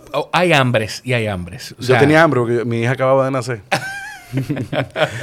y yo me acuerdo mi esposa muchas veces me decía, mira, pero yo, dame, dame un segundo, espérate, que compré una maca ayer. Sí. sí, Eh, Dame un segundo. Y, y- y yo venía de una posición muy cómoda. sí. Yo, yo el, el- el último lugar que donde trabajé tenía un muy buen salario, una muy buena posición. Y, muy buenas comisiones. No, no, increíble. Yo, no, de verdad. Yo no puedo negar de que, de que me iba muy, muy, muy bien. Y, y yo tomé esa decisión en medio de la pandemia. Y dije, me voy a independizar. Eh, y cuando tomé la decisión, dije, yo le dije a ella, mira, eh, vamos a aguantar un chin con todo. ¿Qué se pone en la balanza para tomar esa decisión de salir de un... ¿Por qué rango? Vamos, hablemos de rango. ¿Por qué rango andaba tu paquete eh, antes de tu... No, ahí de otra. No, ¿y por No. qué? Andaba alto, muy, mucho más alto que el promedio, probablemente de mi edad. Yo, yo siempre he estado... por ejemplo, yo comencé trabajando en Avelino Obrego, vendiendo carros en Audi. Y el resto del equipo, como mínimo, me llevaba 5 o 7 años. Y, y se me hizo muy difícil arrancar por, por ser más joven. Claro. Y este era, entonces, eh, con el apellido, el que sé yo qué, el que sé yo cuánto, hijo papi y mami, me ponían esa etiqueta ahí y yo Sí, tenía que sí, sí. quitármela a la mala, demostrar. A todo esto recuerda que ya me habían cortado la luz. Sí, Entonces sí, me sí. picaba doble cuando me decían así. Y, y me medio bloquearon en algunos sentidos. Pero, pero yo comencé ahí y, y, y siempre he sido como el más joven del grupo. Tú, tuviste, tú siempre tuviste medio- e- ese medio chip in the shoulder de yo tengo que yo tengo que demostrar que yo no estoy aquí porque yo me llamo porque yo tengo este apellido. Pero no para demostrarlo, era para que me respetaran. Sí. Más que nada, era, era, no era para decir yo, yo soy el tipo que lo hizo solo. No, Sí. yo lo que quería era que me respetaran para poder vender. Claro. Eh, en ese momento yo no tenía cabeza para estar, que, que piensan de mí, no, yo quería comer.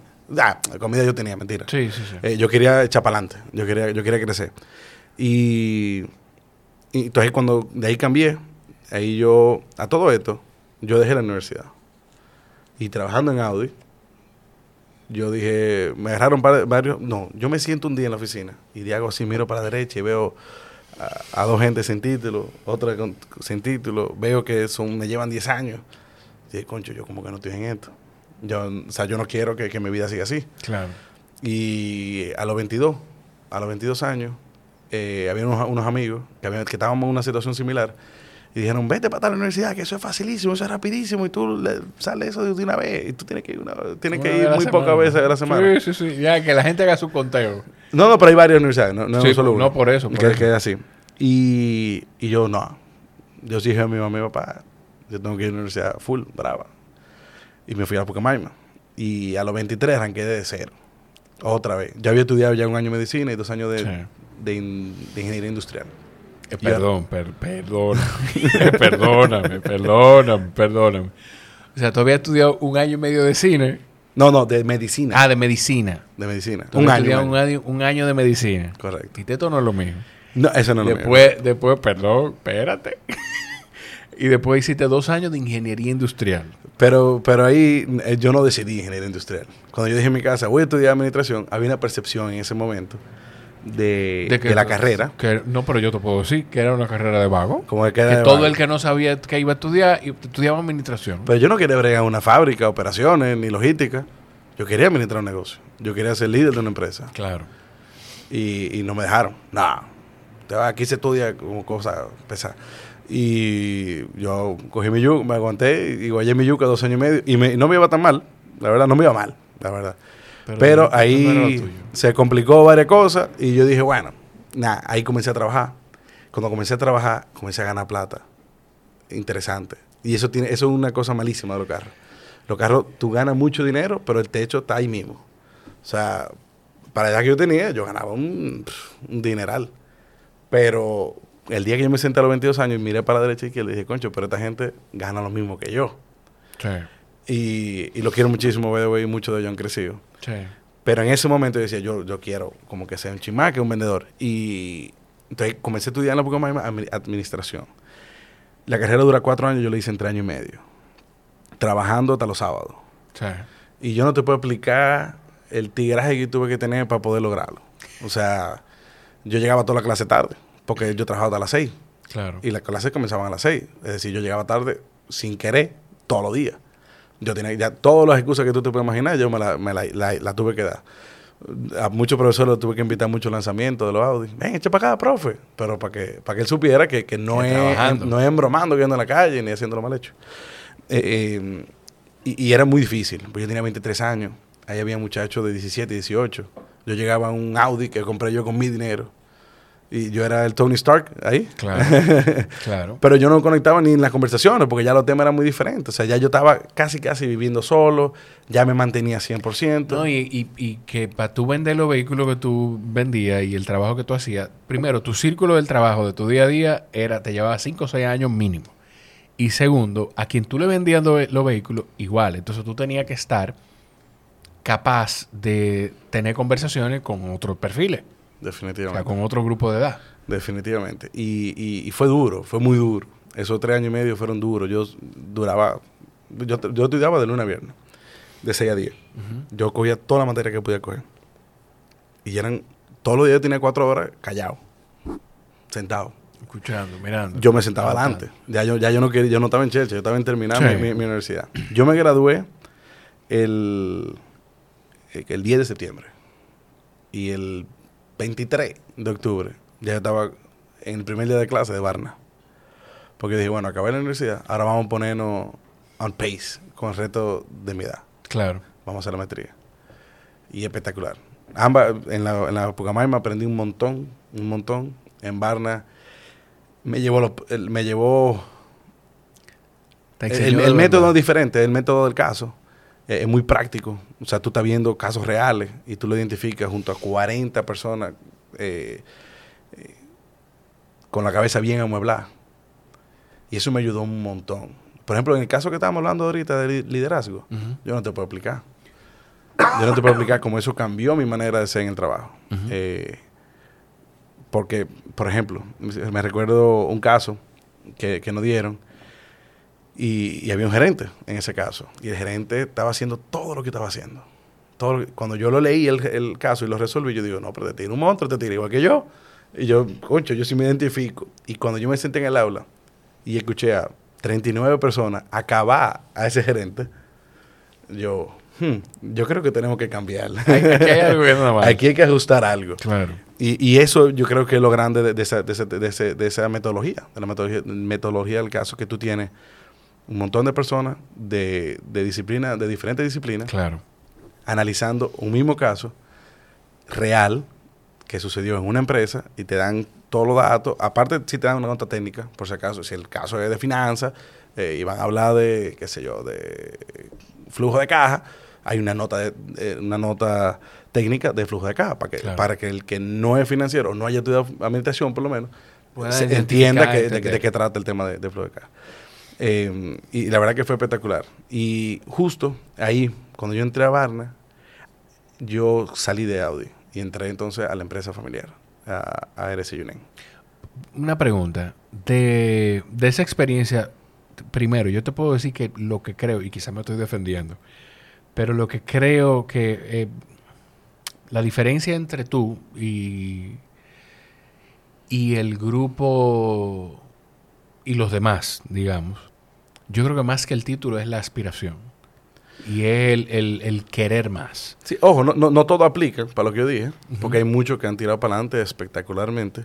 Claro. O sea, y son súper, súper exitosos hoy en día. Eh, pero sí, yo tenía hambre. Yo tenía mucha Eso es. hambre. Eso mucha, es. mucha hambre. Y lo otro, ¿qué tú sientes que... A mí me, a mí me llama mucho la atención este tema de, de la educación. Porque primero, yo soy de las personas que digo que con 17, 18 años no es verdad que ningún muchacho está preparado para tomar una decisión de... Y, y esto no quiere decir que sea lo correcto, pero de qué va a hacer el resto de su vida. Porque a lo que mucha gente aspira por la forma en la que hemos crecido es que si tú estudias ingeniería, tú vas ingeniero para toda tu vida. Si tú estudias administración, tú vas a ser administrador to- toda tu vida. Si tú, vas a ser, tú, tú estudiaste contabilidad, vas a ser contable la vida entera. Mira, Carlos Sánchez, que es abogado. Exacto. Mira qué buen ejemplo. Que, que- que a propósito de eso, creo que no, eso me confirma que no necesariamente tiene que ser eso. Pero con 18 años la gente no está preparada. El cerebro del, de, principalmente nosotros los hombres, el cerebro no está desarrollado todavía, completo. Hay gente que está clara. Hay, eh, hay gente que son eh, particulares, Sí, sí, definitivamente. Porque hay Y- gente disciplinada, y perdón que te interrumpa, hay gente disciplinada que sin importar qué, va a terminar algo. Mi esposa es así. Si tú, si a Sheila tú le dijiste, eh, mira, esos cojines hay que ponerlo de color morado, porque ese es el color que le va con el blanco. Conchole, pero mira, no, pero ese es el trabajo que hay que hacer. Pero que me duelen los dedos, no, ella lo va a terminar. Aunque termine con los dedos sangrándole una persona disciplinada y determinada. Yo te voy a buscar 60 vueltas para explicarte por qué no es el color. y no por buscarte la vuelta, sino porque, óyeme, no es el color para eso. Pero yo siento que la mayoría de la gente no está clara a esa edad. Y te, te interrumpí, perdóname. No, no, yo, yo probablemente pienso lo mismo que tú. Evidentemente en mi caso yo no estaba muy claro. Pero yo tenía, mira, eh, eh, cuando yo un día medio mencioné que yo iba a estudiar medicina, mi, mi- mi madre, mi padre, ambos son médicos, mi abuelo es médico, mi tío es médico, eh, Ahora hasta mi suegra es médico y mi cuñada. Ya tú sabes. Pero cuando yo dije eso, la felicidad que hubo en mi casa, de ver, yo no sabía cómo romperlo. Pero ojo, yo quería estudiar medicina. E incluso yo, yo siempre he dicho que yo hubiese sido un muy buen doctor. Lo que pasa es que yo no quería estudiarlo. Eh, yo no quería pasar la, la lucha probablemente de, de ese, de ese tipo de estudio. Eh, pero tú no te imaginas el temor que yo tenía cuando iba a decir, cuando, cuando tenía que decir que me, que me iba a salir de la carrera. Claro. Y sin embargo, tanto mi mamá como mi papá y mi abuelo, o sea, más mi, mamá, mi, ma- mi madre y mi padre, eh, no le importó. Dijeron, bueno, óyeme, lo que tú quieras, pero vamos arriba. Pero ya tú te es puedes imaginar cuando arranqué administración, la tercera. Exacto, la tercera carrera. Pero eso es bueno que tú lo digas, porque quizá hay gente escuchando, hay muchachos escuchando, que están pasando por eso. Hay, hay algo que yo le, cada vez que tengo oportunidad lo digo aquí. Cuando mi hermano empezó a estudiar arquitectura, que ya se graduó, yo le dije, ¿Qué edad tú tienes? yo tengo 35, lo calculé hoy. yo soy del 87, tengo 35. Cuando mi hermano más pequeño empezó a estudiar arquitectura, yo le decía, está perfecto, pero mi papá es arquitecto. y se graduó en la UAS en una época en la que era doble titulación. O sea, mi papá es arquitecto. ingeniero y- ingeniero. Exacto. Y yo le decía a mi hermano, lo que yo necesito que tú te claro de algo, si a los dos cuatrimestres, el tercero, el cuarto, al quinto, tú te das cuenta que eso no es lo que tú quieres, sal rápido de ahí. Pero es complejo eso, porque hay, much- hay muchas carreras que los primeros dos cuatrimestres de ciclo básico, tú estás en el colegio prácticamente. otra Sí, vez. sí, sí, sí, sí, sí, sí. Entonces, y, y me pasó en medicina. En medicina yo llegué a, qué sé yo, creo que fue anatomía, un par de laboratorios ahí que vimos un par de muertos. Pero yo creo que a mí lo que me... El, el switch fue, yo, yo conocí a una persona que ya daba como en, en el cuarto año, creo que era. Y, concho, no me gustó lo que vi. No me gustó. Yo lo vi, yo... Deteriorado. Sí, no, de- totalmente acabado. Ojo, ti- ya. tiene sus frutos en, en- en su futuro. Eh, y, y yo respeto enormemente a los doctores y, y- y admiro también, porque hay que tener pasión, hay que tener fuerza de voluntad. Porque tú pasas cinco años y todavía tú no eres nadie. Cinco Después años estudiando. Después, después tienes que irte a hacer tú o, o- o hacerla aquí tu especialidad. Hasta que tú no tienes ese- esa especialidad y esa experiencia, los bolsillos tuyos están secos. Sí. Secos, secos. Por eso es la importancia de, de uno hacer lo que realmente disfruta y lo que le gusta. O sea, de, o de encontrar algo que te guste en eso. Sí. O sea, eh, ahí, ahí es que está la importancia y por eso se habla tanto de la vocación, de que el médico No, tiene que tener vocación, Vocación igual 100%. profesor. 100%. O sea, eso, eso, eso es súper importante. Pero me gusta escucharlo por, porque, fíjate todos esos cambios que tú diste y llegar a un nivel de madurez o de estar cerca de algo de madurez, de decir, espérate, que yo creo que es por aquí. O sea, en mi segunda o mi tercera etapa en Apega en Mercadeo, yo fui con mayor interés de aprovecharlo, con mayor interés de decir, yo tengo que aprovechar el tiempo. Ya no había forma ni, ni compañero, ni fémina que me dijera, pero mira, vamos a sentarnos, vamos a hablar un ratico aquí. Yo lo que estaba era en, en ir a resolver mi universidad. Al final tampoco la terminé, pero yo lo que, o sea, a, a medida que uno va creciendo y uno tenemos varios pesos pesados que no, no estudiaron al final. O trataron y no lo, no lo terminaron. Es que, es que o no comenzaron, es- mejor dicho, más que trataron. Y ojo, yo en algún momento de mi vida yo voy a terminar, yo voy a tener un título universitario, porque tú sabes lo que me pasa. A veces yo estoy, estoy haciendo un diplomado en, yo nada más me lo sé por lo inicial, en CEF. Y en todos los lugares tú tienes que poner que tú hiciste, o que tú estudiaste, o que tú eres. Yo me imagino que complicado ese momento. Sí. Entonces, eh, pero yo cojo toda la Eh, chelcha. no, yo, no, no, no. O sea, ya eso es algo con lo que honestamente desde hace mucho tiempo yo no estoy acomplejado porque entendí que mucho también de la experiencia que yo tengo se debe a que yo no, le- yo no, yo no hice lo- mis cuatro años de universidad. Yo tuve una conversación en un momento de un proceso de reclutamiento en el que, ah, no, pero que, que necesitamos esto, tú tienes esto, pero no tienes el título. Y yo, bueno, pues búscate una gente con ese título que tenga la experiencia que yo tengo. Perfecto. Y me llama. No, y ya, ya a tu edad yo creo que la experiencia vale mucho más que, que cualquier título. Sí. Eh, y nosotros, te digo, hemos tenido pesos pesados que no se han graduado. Uno de ellos, eh, por ejemplo, presidente de una mega empresa, con, eh, parte del consejo de un mega banco. Y el tipo no tiene título. Eso sí, Imagínate. él sí, él sí te dice, o sea, yo tuve que dar la milla extra Pero todo el por la falta del título. Es que quien, quien estaba con esa condición tiene que demostrar más y tiene que entregar más y tiene que, consciente o inconscientemente, se siente que yo tengo que enseñar que esto no me hace falta o esto no hace falta en este momento. Porque tampoco, yo con esto no digo que yo no estoy de acuerdo con la, con la educación, ni mucho menos, todo lo contrario, es valiosísimo.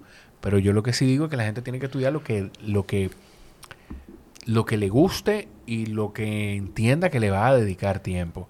Lo otro que te iba a preguntar con el tema de, la, de las universidades es qué tanto, si lo dividimos en un 100%, qué, tan, qué tanto porcentaje es de la habilidad social y, y el networking que se desarrolla en las universidades frente a la parte del conocimiento. ¿Cómo, tú, cómo se divide eso? ¿Pero para qué? En general. O sea, ¿qué tanto tú... En los negocios, por ejemplo. Sí, sí, sí. Eh, eh, ¿Qué tanto tú te desarrollaste más socialmente? Yo creo que quizá tú no eres el mejor ejemplo para esto, porque como vendedor ya tú tenías que tener una habilidad social importante. Pero si tú supieras que, que no. Bueno, de, de, que se tenía que tener, sí. Pero yo en mi vida había vendido ni una empanada. Y la verdad que yo no me considero un buen vendedor ni siquiera. Lo que pasa es que en mi casa, para tú convencer a mi mamá y a mi papá, había que justificarlo. Claro. Entonces, y había que vendérselo. Entonces, yo creo que yo comencé vendiendo temprano. Claro. Eh, aunque no era como, como un trabajo. Pero, pero yo creo que el, ser honesto es en, en venta directamente es una clave. Y la gente entiende que no. Y el estereotipo del vendedor es que no. Y la mayoría de los vendedores es que no también. Ahora, yo era muy honesto. Siempre he sido muy honesto en, ese sentido. Y yo te decía la cosa como, ahora eso sí, yo estudiaba. Me estudiaba lo caro. Y me leía todos los brochures. Me leía los manuales que nadie se lo leía. Entonces, cuando tú me traías una objeción, yo te tenía un argumento preparado. Hace rato. Pero estoy hablando que venían tigres de 60 años, que, que son los fiebruces de los carros, y tienen 30 años que, que comenzaron comprando carros de carburador. Y, y con ellos yo me sentaba y vámonos de tú a tú. Y a ellos les gustaba, porque yo lo, yo lo desafiaba, en cierto sentido. Eh, con las mujeres, me encanta venderle a las mujeres. Eh, también, yo le era muy honesto. Pero yo también eh, aprendí mucho a identificar las necesidades de cada quien. Y, y, en base, cuando tú conoces las necesidades bien y tú supiste identificarlas, es mucho más fácil vender. Porque tú sabes por dónde darle por el pelado. El trabajo de vender es más escuchar que de hablar. 100% más, escuchar que de hablar. Y con eso de la honestidad, Juan Esteve dice que la mejor forma de vender, la mejor herramienta para vender es la verdad. Olvídate. Eso es lo mejor. Eh, Gustavo, con, con, peso pesado, eh, ¿qué tanto, qué tantas mujeres em, eh, han, estado en el podcast? Porque me, da curiosidad como entender que si hay alguna diferencia. Hmm, yo no sé qué tanto. Yo sí sé que en la tercera temporada conseguimos un tolete de mujeres. Pero un tolete, sí tengo que decir, lamentablemente, cuncho, qué lucha nos da conseguir mujeres. Eh, y no solo, no identificándola, consiguiéndola, que digan que sí. Que están disponibles. Que digan que sí. Ojo, eh, eh, es evidente y, y, no es culpa de nosotros en lo, en lo, más mínimo de que de los líderes empresariales, la mayoría son hombres. Y eso sí está evolucionando y gracias a Dios que está evolucionando. Eh, un tema de épocas y de, y de, y de evolución y, de, y del momento que estamos viviendo ahora que va a tener un impacto en el futuro. Sí, pero mira, por ejemplo, nosotros, y estoy checando la tercera temporada porque no quisiera que bajo ninguna circunstancia se me, se me quede ninguna mujer. Eh, yo creo que la primera mujer de, de la tercera temporada eh, fue doña Elena, no, perdón, doña Gladita Vera, la doña Butcher Shop. Mm. Es una mujer brava. Sí. Es una mujer brava, que se la buscó, que se la buscó. Ella no viene de, un, de, una posición muy cómoda o acomodada, como, como se le dice. Ella se la buscó. Ella, en una época incluso ella contó que se despertaba a las 3, 4 de la mañana, porque era en China que estaban los, los, proveedores. Los proveedores. Eh, y así, yo no te puedo explicar. Em, tuvimos también a doña Elena Villella, que se le ha hecho cualquier hombre a nivel de negocio. A esa le voy a decir una montra. Es una montra. Con, todo el respeto que se merece. Claro, pero en buen sentido que lo digo. Con, esos perfiles, ¿qué tú sientes? ¿Qué tú sientes? o si, si, si tú pudiste identificar alguna diferencia en el manejo en los negocios de las mujeres y de los hombres. O sea, ¿tú sientes que hay alguna diferencia? No, definitivamente. definitivamente. Doña, Elena, don- doña Elena contaba, por ejemplo, que hasta para allá a la finca el papá decía, "Eh, esto, es de, esto es de hombre. y ella peleaba hasta que la dejaran ir. Eh, definitivamente. Y más antes. Y más antes. Pero todavía queda un poquito. Todavía Sí. queda. Pero yo creo que ya está, hay un cambio. Bueno, Nicole, yo creo que dio una cátedra. Dijiste que había algo que tú me querías decir de ese episodio. no, que me sorprendió muchísimo, Nicole. Nicole graba en Pitahaya. Ah, Nicole tiene ya. un podcast. Hablando eh, en serio. junto a Samuel, en serio, eh, perdón, en serio desde el principio. correcto, Samuel Bonilla y Paola Tejeda. Correcto. Del meeting, Paola. Del meeting, correcto. Y ellos graban allá y. y ella es jovencita. Nicole tie- yo creo, creo que tiene 25 años. Ojo, físicamente se ve joven. Sí, sí. Ahora, cuando abre la boca en serio, Sí. es un amor de persona, una chulería, una vipita, pero dio cátedra en tu podcast. Sí, Dio sí. Bueno, yo, yo vi que tenía como 6 mil views ya. El- O algo así, una locura. En, ah, bueno, en YouTube sí anda por ahí y, y tiene una buena cantidad de descargas en, en audio. Y hay uno, bueno, hay uno de los reels de los, de los clips que tiene más de un millón de, de vistas. Es que es una locura. Y, y es muy puntual. Ella, ella para mí, de- desconstruyó todo el tema de feminismo, de las tres causales, de una manera muy digerible. Sí. De una manera muy digerible. Puso ejemplos muy puntuales para que tú entiendas. Porque, concho, eso del, del abuelo, yo no ni lo voy a repetir, pero eh, yo entendí fue. porque ella no lo quiere decir al comienzo. Sí. Pero, pero complicado. Eh, complicado. Y ella lo dijo muy firme y, muy, y con mucha base. sí. Eh, o sea que un saludo a Nicole y, y- y al resto del equipo de En Serio desde el principio. ¿Tú sientes que hay alguien del podcast eh, de los invitados que no me tiene que decir quién, pero alguno de los invitados te sorprendió? Que ustedes dijeron, vamos a ver cómo se da esta conversación, pero Hay mucho, sí, hay mucho. Porque, mira qué pasa. Nosotros trabajamos, eh, como te dije, en equipo. Y, y no es una sola gente que trae a los invitados. claro. Hay veces que Pati que lo conoce, hay veces que Ramón que lo conoce, hay veces que Javier que lo conoce y hay veces que ninguno lo conocemos. Y llega y es como que, ¿qué hubo? Un placer. Y entramos al estudio y arrancamos a grabar. Hay gente, por ejemplo, que, que tú estás cansado de ver en revistas, en periódicos, y, y- y tú lo ves, y tú lo ves como lejano, y tú dices, wow. Eh, y, y sin embargo, cuando, cuando llegan y se sientan contigo, tú dices, oye, pero, pero qué humilde, qué, qué, qué buen tipo, qué buena tipa, eh, qué buen empresario, buena empresaria, y, qué buena gente. Eso es lo que más sorprende, porque una vez viene con, una, con, con un estereotipo, con, o uno tiende, lamentablemente, a juzgar a veces, Sí. y, y, y te callan la boca, y te callan la boca. Hay gente que tú dices, concho, eh, por ejemplo, hay veces que viene Pati, vamos a entrevistar a Juan Pérez, y tú, eh, Juan Pérez, ¿Tú crees? ¿Por qué? Y, ah, porque ojo, el que propone un invitado Tiene que justificarlo. tiene que justificarlo dentro del equipo. Eh, y cuando vienen sugerencias de fuera, tiene que enviarnos currículum y, y justificarlo.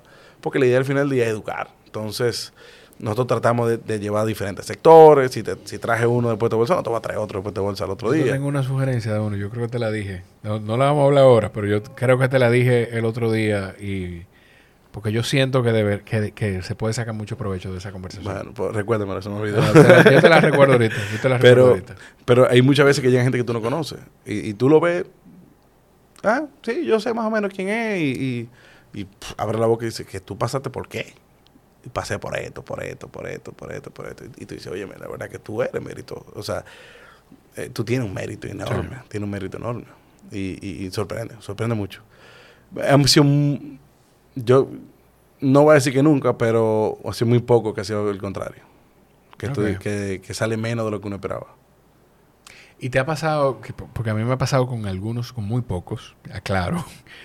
Pero te ha pasado en algún momento que tú terminas un episodio y dices, conchole, yo no sé, como que siento como que no me, no me, no, no, creo que no fue el mejor episodio y la gente se vuelve loca con el Sí. episodio. 100%. 100%. Siempre. No, porque hay, hay, o sea, no todo el mundo está dispuesto a hablar. No todo el mundo es bueno hablando. Eh, y, y a veces tú sales como, concho, y, y irá a gustar esto. Incluso hay veces que sacar los clips es complicado. Tú dices, concho, pero como que no hubo nada como de peso ahí. ¿Qué, qué vamos a sacar? Y tenemos que zancajear y, y escuchar el episodio tres veces. Y a veces lo que nosotros pensamos y- y, eh, es totalmente contrario a lo que termina sucediendo. Eh, hay, hay muchos empresarios que tienen su, su fan club Sí, también. sí, sí, sí, sí. sí. Hay muchos empresarios que tienen su fan club y, Y algo que nosotros estamos tratando de hacer con el programa es llevarle a la audiencia el lado, fu- fuera de la educación, el lado humano del empresario. El lado humano y que, y que eso que se ve en saco y corbata parado ahí en un periódico, en una revista, en un programa ahí bien serio. Eh, Lo que hay detrás de eso es una persona que Sí. pasó la mil y una, que duró mucha noche amaneciendo. Entonces, eh, y, y no, y yo lo dije el otro día, nosotros andamos buscando educar, no enaltecer a nadie. Que es muy cool salir en peso pesado. Me imagino que sí, porque ha cogido, o sea, tiene Sí, su arrastre ya. Eh, pero yo no me invito a Jorge porque yo quiero que, Jorge, que salga Jorge y que Jorge es el más monstruo. No. Yo, si yo invito a Jorge porque yo entiendo que Jorge trae algo que le puede brindar al resto, eh, que le puede brindar los escuchas. Eh, y, y eso es poderosísimo. Porque es que nos ayuda en la curva de aprendizaje, un poquito. Nos ayuda. Y, y- y hace lo que nosotros vemos en la universidad, en el colegio, eh, teórico. También es chévere escucharlo a nivel práctico. Y, y cuando nació Peso Pesado, nació desde, en, en- en una parte, desde un interés mío que yo decía, yo estudié administración, hice un MBA, pero yo no sé cómo se constituye una empresa. Y fue más o menos por ahí. No era tanto de, entre- Sí. de entrevistar a empresarios, era, más, era mucho más didáctico al inicio. Sí, sí, sí, sí, sí. Era mucho más didáctico al inicio. De Y- hecho, hay, hay un episodio de la ventana. Dios mío. Hay un episodio donde ustedes hablan de, de los procesos de, de- Con Manuel. Con Manuel Luna. Yo creo que ustedes hay un momento. Bueno, no es específico. Con Manuel Luna. Manuel Luna estuvo en el podcast. Sí, sí. tú- incluso yo, yo hice un... Estoy casi, sí. Yo hice un... Yo te mencioné en ese, en ese programa. Sí. Porque él habló de... de- Tú le de- mencionaste de, llegar, algo que de- él de dijo llegar aquí. preparado. Exacto. De que la suerte... De que él cree en la suerte, pero hay que estar preparado. Algo sí. Pero yo creo que en ese episodio, ah, bueno, tú ves, no es, no es específicamente de eso el episodio, pero creo que en ese episodio hablaron de, de algo de la Cámara de Comercio que estaba trabajando incluso con... Ah, de la ventana única. De la ventana única. No, pero yo te voy a decir dónde salió eso. Nosotros hicimos el primer episodio que se llama Génesis de un negocio. Génesis de un negocio. Ujú. Y en ese momento Jonathan Burnial trabajaba en el ministerio. Sí. Y dijimos algo como que no estaba muy acorde a lo que ya habían hecho. Y él nos llamó y nos dijo, miren, si ustedes quieren información, llámenme, que yo lo voy a ayudar. Eh, llámenme, que yo le voy a dar la data como es. Y nosotros, ah, buenísimo, que sé cuánto. Y ahí comenzó incluso la relación de nosotros con, con Jonathan. Jonathan. Eh, pero nosotros comenzamos siendo, haciendo capítulos muy didácticos. Porque yo decía, óyeme, cuando tú buscas en internet, ¿cómo tú eres empresario? Porque por ejemplo me salen. eh, Steve Jobs se despertaba a las Sí. 4 de la mañana. Y yo Sí, quiero saber sí, más de. Steve Jobs. Pero yo quiero saber de los dominicanos. Porque es que Steve Jobs está en otro ecosistema. Claro. Está, está en otro ambiente, está en otro mundo. Creció con otras herramentas y, No es que no es lo mismo en tú- otro ecosistema, como tú No es lo mismo tú iniciar un negocio en un mercado de 300 millones, de, de más de 300 millones de personas. Gracias. que a un mercado de 12 millones de personas donde hay un poder adquisitivo, donde el poder adquisitivo lo tienen 2 millones. Entonces, es complicado. Yo quiero escuchar cómo, cuál fue el... Y, y- y suena feo esto, pero en un buen sentido. O sea, cuál fue el tigueraje que tú tuviste que usar para Claro. poder llegar. Eh, aquí hay muchos empresarios grandes, grandes, grandes que te dicen, oye, yo tuve que poner cuatro empresas. Porque con una no bastaba a lo que yo quería llegar. Claro. Y, y eso es producto de, de los mercados pequeños. Ahora, y, y vuelvo al inicio de la conversación, con el tema de educación. Si nosotros nos volvemos un país mucho más competitivo que tenemos eh, la materia prima que es la- la- el ser humano, el dominicano, ha llegado a donde sea, a donde sea que tú mires, hay un dominicano. Claro. Entonces, eso dice algo, porque no son todos los países que tienen un dominicano donde sea. Y donde sea hay un, hay un dominicano exitoso. Sí. Entonces, e- ese pastel puede crecer definitivamente. ¿De quién fue la idea de invitar a Santiago Matías al podcast? Hmm, yo creo que pa- Pati mía, mi, eh, mixto. ¿Y po- por qué? Ojo, espérate, para que no... Para que Pero no los importa. Santiago, no, no, no, para que los Santiago Lovers no me, no me malinterpreten. Yo quiero tener a, a los focos en este podcast. O sea, Pero no una es- pregunta. no es, yo no lo digo, yo no lo digo de, desde el sentido del cuestionamiento, coño, ¿por qué? Todo lo contrario, lo que quiero entender, la, la el proceso, el, el thought process el, eh, para tomar la decisión de decir, vamos, vamos a ver si podemos traer este tipo de podcast. Lo primero es que nosotros tratamos de llevar a, a los líderes de cada, de cada sector. Y en su sector, Sí. yo creo que estamos mega c- claros de que es líder. Sí, sí, sí, sí, sí. No necesariamente yo comparto la forma de cada uno de, de sus proyectos. Hay algunos que yo sí lo consumo incluso. Eh, porque sí, hay veces que yo quiero relajarme y quiero Claro. escuchar una chercha, lo que sea. El tipo se la trae. O sea, el tipo tiene la cabeza mueblada. Hay muchas cosas que uno ve en las redes y, y en YouTube de él que es un personaje. Pero es que nada Pero más- detrás de eso hay una persona Por favor. bastante aplomada. Él, él no está inventando. Él no está, déjame yo ver qué pasa, nada. Él sabe. Cuando Patty, que es representante de Google aquí en el país, comenzó a hacerle preguntas del, del marketing digital, de las plataformas digitales, él no titubeó ni un segundo. Él sabía muy bien lo que estaba haciendo. Pero no ahora, desde un inicio. Claro. La él mencionó en el podcast que una de las agencias que le maneja la cuenta de YouTube es la misma agencia que le maneja las redes sociales a la familia real. Eso no es un loco que lo consigue. Exacto. Eso no es un loco que lo consigue. De que él tiene una forma. Ojo, él conoce el dominicano. Él sabe cuál es el clic que, que anda buscando el dominicano. Y él lo aprovecha. Estemos de acuerdo o no, ese es su negocio. Ese, esa es su forma y yo se la respeto. Pero el tipo es un tipo con la cabeza mueblada. Y, y el, el tema, lo que yo creo que lo que más pica es que desgraciada o agraciadamente la fórmula ha cambiado del entretenimiento. En un momento lo que la gente andaba buscando era a Boruga, a Cuquín, a Freddy haciendo chistes eh, en la colita. Hoy la gente eso sí, no, no necesariamente me encanta, pero la gente anda buscando un morbo. Hay un hambre de morbo que yo no te puedo explicar. Yo, yo creo que. Yo creo que de todo. Porque inevitablemente la gente se va a mover al morbo. O sea, lo que pasa es que, que- que las otras opciones están abandonando lo otro para moverse a eso también. Entonces hay mucho de, es, es mucho de eso. Hay mucho de eso. y yo creo que ahí es importante nosotros decir, que lo, lo- lo mencioné rapidito al inicio, hay espacio para el Sí. contenido limpio. El contenido limpio. Y, y ojo, si, porque vamos a poner de moda el contenido limpio. Y no es que tiene que dejar de existir, existir el morbo, porque yo hasta lo consumo. Ahora lo que no puede ser que todo sea morbo.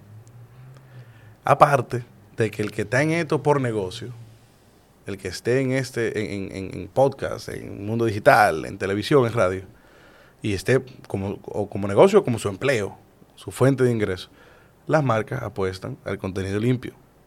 Sí. Y yo que manejo marca, estoy de acuerdo con eso. Estoy de acuerdo hasta cierto punto. Por ejemplo, si yo soy una bebida alcohólica, tengo una marca de bebida, de bebida alcohólica, yo puedo ser un poquito más flexible en Sí. quién yo elijo. Porque ahora, yo manejo un seguro médico y yo no puedo ponerme a inventar. Claro. Porque que al final del día van a asociar tu marca con, eh, con el contenido de donde tú la estés colocando. No, y va a depender también a quién tú le quieras hablar, quién es tu cliente.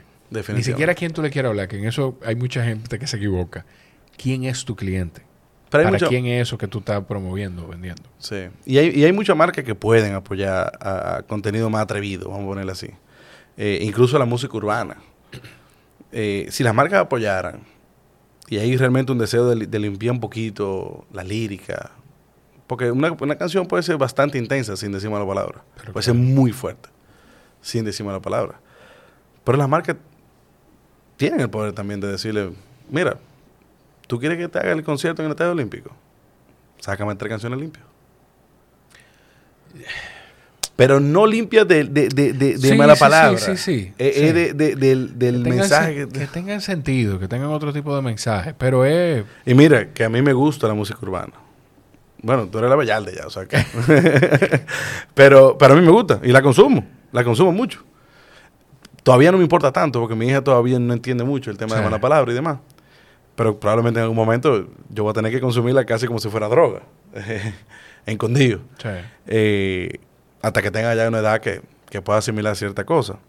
O que pueda manejar cierta Sí. cosa, mejor dicho. Que pueda diferenciar el momento de una cosa y de otra. Y, y hablando de eso mismo, te digo, o sea, yo recuerdo, creo que fue una entrevista a Cardi B, que en una emisora en vivo le dicen como que, ¿cómo tú haces eso, mija? Y sé cuánto. Y, y Cardi B le respondió muy bien, le dijo, la que tiene primero es tú que le pones mi música, Exacto. porque yo a mis hijos no se lo pongo. Exactamente. Y, y, y es la verdad. O sea, pero yo que sí, como quiera, creo que nosotros podemos hacer contenido limpio. Y Yo puede que- seguir existiendo el morboso y el atrevido. Que siempre ha existido. Que siempre ha siempre ha existido. Yo creo que definitivamente hay un espacio para... Mira, por ejemplo, con los Gómez, yo nunca me he suscrito al, al, al Patreon, pero me he tirado por lo menos 3000 eh, clips. Yo creo que hay gente que se los roba y lo publica, no sé. Y da risa. Y da mira la- mucha risa. Y mira la claridad y la visión que tienen ellos y el- la gente de Oyete esto detrás que dicen, tú quieres consumir esto. Esto no es para todo el mundo. Tú tienes que suscribirte aquí, Claro. tú tienes que dar unos pasos, tú tienes que pasar por unos puntos de fricción de que tú sabes lo que tú vienes a consumir, entonces tú quieres consumirlo, tú tienes que pasar por todo este proceso. Y eso está bien. Pero está- y, y te voy a decir algo. Según me dijeron, es uno de los podcasts más rentables en el país. Eh, eh, y yo creo que le lleva la milla a la mayoría. Yo te puedo, yo creo que es el podcast más rentable de Y este qué país. cool que sea pagando. Qué cool que sea que haya ciertos filtros. Ahora, yo sinceramente, con los clips, o sea, yo me río mucho. Pero claro. Porque esos dos hermanos hacen una química espectacular. Yo no sé cuál de los dos está más loco, pero en el buen... Y tú te das Son cuenta, y tú te das cuenta que, que aquí es la diferencia con Sabrina y con June. Y yo, yo conozco a, yo creo que con- conozco a la mayoría de ellos, aunque porque yo estudié con uno de los hermanos, con Ah, ok. ella no está en, en medios, pero yo estudié con Nicole y a la mayoría los conozco. Y, y, tú te- y, y son eso, o sea, ellos, ellas son eso, Sabrina y June son eso que tú estás viendo ahí. Pero es que se le Ellos nota que ellos no están haciendo forzando. una pose para generar negocio. Ellos son eso que está ahí. Y te voy a decir algo. Eh, ellos tienen una base de clientes bastante, de clientes, perdón, de un perfil bastante alto. De verdad te digo. Que hay varios empresarios que, que lo han usado de referencia, eh, en- fuera del aire. Eh, no, no, no sé si fue en el aire, pero fuera del aire sí lo han comentado. Y, y hay veces que tú dices como, hmm, Ah, pues tú. Lo que pasa es que, Eh, y es chévere, hablarle- pero es es chévere. hablarle la parte más elemental y esencial del Pero eso tiene su candado. Tiene, lo tiene su candado. Y está súper bien. Y ojalá que le siga yendo espectacular porque tienen chispa, tienen talento. Se atrevan a hacer cosas que yo no me atrevería. A mí que matarme antes de decir una cosa así en un micrófono. Sin embargo, lo escucho y digo como que... Claro. "Mierda, Es se tan pasaron, natural, se siente tan pasaron". cómodo que es natural. Gustavo, si tú tuvieras que poner, le voy a robar esto, esto no es una idea, esto no es una idea mía. ¿Cuánto llevamos, voy- por cierto? Tenemos una hora y 40 minutos más. ¿Y cuál es el más largo tuyo? Eh, tres horas y tres horas y veinte y pico de minutos. Está bien. Sí. Eh, si tú tuvieras, esto es, un- esto es de Tim Ferriss, eh, que al final de sus episodios hace esto. Para que no te caigan arriba. Eh, sí, para que no vayan a decir, aquí está robando. No, no. Si tú tuvieras que poner una frase, un quote de alguno de los pesos pesados que han estado en el podcast, ¿qué sería y por qué? Que, la gente, que todo el mundo deba, tiene que mirar esto. Te voy a dar una valla de lado y lado, si tiene dos. Un- una valla de la vila Sí, seguido. sí, sí. Está- Luego me gustó esa, me gustó esa. Yo- ¿Sabes qué voy a? Yo voy a abrir Spotify. Sigue a buscar la referencia de alguno. Eh, no, no, porque no- ahí no está en la frase. Es simplemente como ver los nombres, a ver si... Sí, sí, sí, a ver si te Porque refresca me agarraste fuera de base. Me agarraste fuera de base. Por ejemplo, doña Elena Villella dijo, o sea, en un momento, no es un quote 100%, importa, pero no era, el mensaje era más o menos por ahí. mensaje, exacto. Era, era un tema de que, de que la gente no sabe las noches que pierde el emprendedor. Eh, la mala noche que pasa el emprendedor. Y es verdad. Óyeme, cuando yo abrí la empresa, que salí de un trabajo que estaba nítido, en una empresa perísima, en una empresa súper mega establecida, de una buena familia, y salí y dije, bueno, yo ya yo voy a hacer lo mío. Mira, fueron muchas noches que yo me desper- despertaba como en la película, ¡ah! Sí, sudado. sí, sí, sí. Eh, porque da miedo. La verdad, la verdad es que da miedo. Tú sabes que ahora que tú dices eso, hubo algo, una pregunta que quedó en el aire que no te terminé de hacer. De ese, ese thought process para tomar la decisión de dejar ese, ese confort de un buen paquete, ganar un buen dinero, a tú decir, no, yo voy a poner mi empresa. ¿Qué, o sea, ¿qué tú tomas en cuenta para tomar una decisión como esa? ¿Qué tú analizas para tomar una decisión como esa? Hmm. Eh, yo creo que. eh, mira, ser empleado. Eh, hay mucha gente que no sé por qué, como que trata como medio de satanizarlo, de que ser tu propio jefe, que, Claro. que emprendedor. Lo primero es que no todo el mundo puede ser emprendedor. Eh, eso, y eso sí lo han dicho mucho los, los pesos pesados. Lo han dicho mucho. No, no todo el mundo puede ser emprendedor.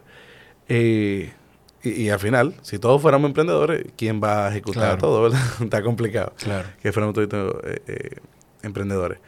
Ser empleado es muy cómodo, es muy bueno, más que cómodo, no, es muy bueno.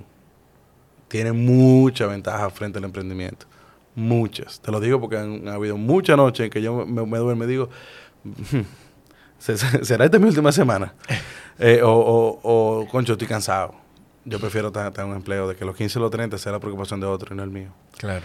Em, pero hay, hay, hay empresas y hay empresas. Hay empresas que te permiten crear. Hay empresas que te dan mucha libertad. Hay otras que no necesariamente. Eh, y cuando tú eres emprendedor o, o tú, no quiero usar esa palabra, pero tu propio jefe o el dueño de la empresa donde, de la cual tú eres parte, tú tienes mucha oportunidad de crear. Tú tienes mucha oportunidad de, de- generar un impacto también en muchas personas. Que eso, eso a mí me llena mucho. Eh, yo puedo decirte ahorita los dos o tres beneficios que puedo económicamente eh, eh, proveer hasta el momento. Eso me llena de mucho orgullo. Yo puedo decir, no, mira, yo apoyo esto, yo apoyo aquello y- y quiero que la gente que trabaja conmigo eche para adelante. Yo, por ejemplo, le robé otra cosa al jefe de mi esposa, que es un toalete de, de, de abogado, pero yo creo que él cruza la barrera de, de solo de solamente ser abogado, el señor Leonel Melo. Eh, yo le robé algo y lo adapté, y, y era y nosotros hacemos dos reuniones al año que se llaman plan de carrera dentro de mi oficina. Mi, Claro. ofici- mi oficina es, es comparona, es chiquita pero es comparona. Sí, sí, sí, sí. sí. Verdad, sí. Y, y nosotros hacemos esa reunión dos veces al año, donde el empleado o el colaborador, el integrante del equipo, me da feedback a mí sobre la empresa y sobre el liderazgo mío y o, y o de su jefe o de su supervisor. Eh, arrancamos por ahí, luego le damos feedback al empleado. Y, y ahí limamos un poquito asperezas y también le buscamos. ¿Pero por qué se llama plan de carrera? Porque a mí me interesa mucho saber cuál es el norte de ese, de ese colaborador, hacia dónde, hacia dónde ese colaborador quiere ir. Porque yo lo quiero retener, si es bueno. Claro, claro. Incluso hasta, a veces siendo malo, uno le coge cariño. Sí. Y hay veces que uno cree que el empleado no tiene un potencial que sí tiene, y es porque no está en el sitio que debe de estar. Exacto. Entonces hay que estar dispuesto, yo estoy dispuesto, perdón, a, a crear posiciones nuevas si hay que crearlas. Yo estoy dispuesto a... Mira, por ejemplo, hay una persona que, que cuando iba a dar luz y nos tocó ese plan de carrera, yo le dije, ¿cómo estamos a nivel económico? Y ojo, eh, esto es una pregunta que yo le hago en, todas las- en todas las reuniones. Las primeras tres era con el miedo que me dijeran, no, yo no, yo no gano nada aquí, yo quiero que me pague 10 veces más. Pero lo hacía, porque yo quería saber realmente. Y, y esa persona es súper, súper, súper mega honesta. Es una persona más, más feliz que yo conozco, yo creo. Y esa persona me dijo, no, bien. Dije, compadre, usted va a tener un hijo. Vamos a actualizar ese sueldo. Y efectivamente, lo hice, pero lo hice porque yo quise, no porque él quería, o, él no lo dijo. Pero algo, lo, lo que más me gusta de, este tipo de reuniones es que no todo el mundo, aunque mi puerta esté abierta y venga, mi puerta siempre está abierta para que ustedes entren, no todo el mundo se atreve. Y, no, y no, no todo el mundo encuentra el momento. Entonces, Correcto. eso es un momento que es para eso. para eso y para maná. Y, y hay reuniones, de, de, esas, de esas reuniones a veces duran 15 minutos, a veces duran dos horas, porque todo depende. Hay, hay mucha gente que, que tú tienes que darle su empujoncito. Sí. Y, y- y con esto digo, no es faltarle respeto bajo ninguna circunstancia, no es hablarle mal bajo ninguna circunstancia, pero hay, hay, hay gente que hay que jalarle su oreja, Hay que jamaquearla. hay que jamaquearla. Claro. Y, y lo que me ha pasado en, en, en- en estos años trabajando, yo he liderado en un total probablemente 40, 50 personas directo en, en los distintos trabajos que, que he tenido. O sea, si sumamos a todas esas personas, directo. Eh, y el potencial que sale de ahí es una chulería. Y cuando tú te sientes y ves eso y dices, ah, viste que tú podías. Exacto. O viste que rompiste la liga. Y yo me emociono. Cuando uno de, de- de- de los integrantes de mi equipo rompe la liga, eh, es como si fuera mi hija que comenzó a caminar. Claro, claro. Y yo digo, vamos arriba y hay que celebrarlo esto. Y vamos a tirar para adelante. Y se lo dejo saber al cliente quién fue que se fajó y quién fue que rompió la liga. Y eso es chulo. Eso es chulo. Definitivamente. Definitivamente. Gustavo, eh, vamos a decirle a la gente dónde puede conseguir peso pesado y dónde puede darte seguimiento a ti también.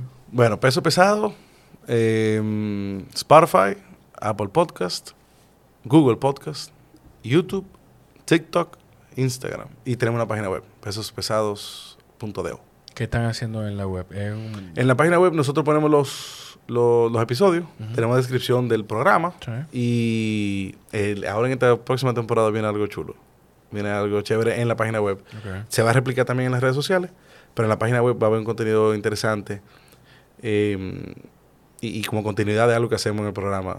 No me atrevo a decírtelo Ok, todavía, tranquilo. para dejar esa primicia y esa, chule- esa chulería ahí para el programa. Eh, yo creo que del equipo la única que tiene el Instagram abierto es Patty, que es arroba Patty Yunen. Eh, es la única que se atreve, yo no me he atrevido. Es Ramón y Javier, yo creo que tampoco. Abran eso en Instagram. que Eh, eso, imagínate tú. Concho.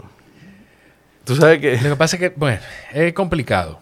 Es complicado, pero... el tema es que si yo lo abro, siento como un, un deber de tener que estar publicando, de tener que no, entregar contenido. no, no. Lo que tú tienes que alimentarte del mismo contenido del podcast. Y si tú sientes el deseo de compartir muchas cosas familiares, debe tener otro Instagram.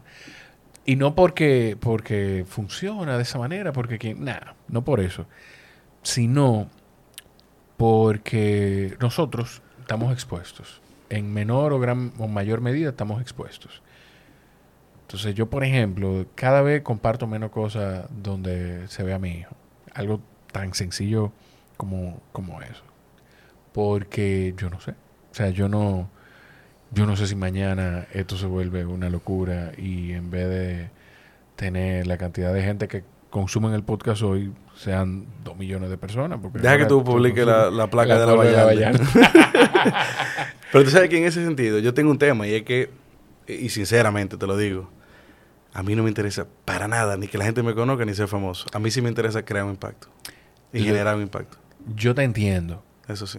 pero yo siento que a la larga, de una forma u otra, para tú, para que ese impacto sea cada vez mayor, es necesario tu reconocimiento. Sí, pero tenemos Igual que, igual, no, pero igual que el de Patti, igual que el de, que el de Javier, igual que el de Rafael, Rafael, ¿verdad? No, Ramón, Ramón. Ramón, perdón, Ramón. Lo que pasa es que yo eh, he creado un vínculo con, con Gustavo y con Patti eh, por diferentes canales y Javier lo tengo muy presente porque yo fui, fui- yo fui Scotiabanker un tiempo de mi vida. Ah, bueno. Entonces, eh, por eso lo tengo más presente a ellos. Pero Ramón, también eres de mis pesos pesados favoritos. Eh, entonces, eh, es necesario que cada uno de ustedes tenga algún reconocimiento. Así sea en, sus campos, o sea, en, en sus, en sus ecosistemas de negocio. Es necesario que cada uno de ustedes tenga un impacto, tenga algún nivel de reconocimiento para que ese impacto que ustedes pueden causar, que están causando, no nada más en gente con, con aspiraciones de empresarios, sino con estudiantes, que era en inicio lo que tú querías. ¿A ti te, te para la gente en los sitios a veces? Me ha pasado y, eh, ¿Y cómo tú te es una experiencia surreal. Es una experiencia surreal. Me ha pasado ¿Pero te gusta? veces. Yo no sé si que me guste la, la palabra. Porque no es algo que yo, que yo persigo o quiero. Yo no sé si, no me desagrada. Eso te lo puedo decir. Hoy entré a la oficina, eh, a, lo- a la oficina de aquí de la Nuña de Casa de NSA de, NSA de Mr. Home. Y entrando a la oficina vi un cliente esperando algo. Y me dice, te vi el otro día y no quise decirte, pero, eh, concho, me topé de nuevo contigo. Mira, me gusta mucho tu podcast, que no sé qué. Y eso, como yo... Eh, es raro, ¿no? Es rarísimo. Y lo primero, mi primera reacción es agradecimiento. Eso yo sí trato de ser muy Porque constante. a mí me han tocado varios tipos. Ahí, ahí- a mí me, me tocó una gente que, que me dio un abrazo y yo dije, "Pues, me, me van a atracar, ¿eh? Sí, ¿qué es lo que pasa? Eh, Porque yo no sabía por qué era. Y, y- y es raro. El Y gente que raro. te, que te dice, yo te conozco de algún sitio, y tú no te atreves a decirle, yo tengo un podcast. No, imposible. No. Para nada. Me muero antes de decirles. Pero para mí, en Santiago incluso me pasó. Eh, me pasó con, con una persona en, en un restaurante. Imagínate. Por lo menos fue una, una persona mega decente. Él esperó que nosotros termináramos de grabar, de comer, perdón. Y cuando él, él- supongo que él le dijo al mozo, avísame cuando dejen de comer. Cuando terminamos, él fue a la mesa y, pues yo no estoy acostumbrado a eso. Claro. Ni ando buscando eso tampoco. Pero Pero, no sí deja- agradezco el gesto, porque, eh, eh, por ejemplo, esa persona cuando se acercó, fue a decirme, tú, como, dijo como, tú no sabes lo que están haciendo ustedes por el país, que ta, ta, ta.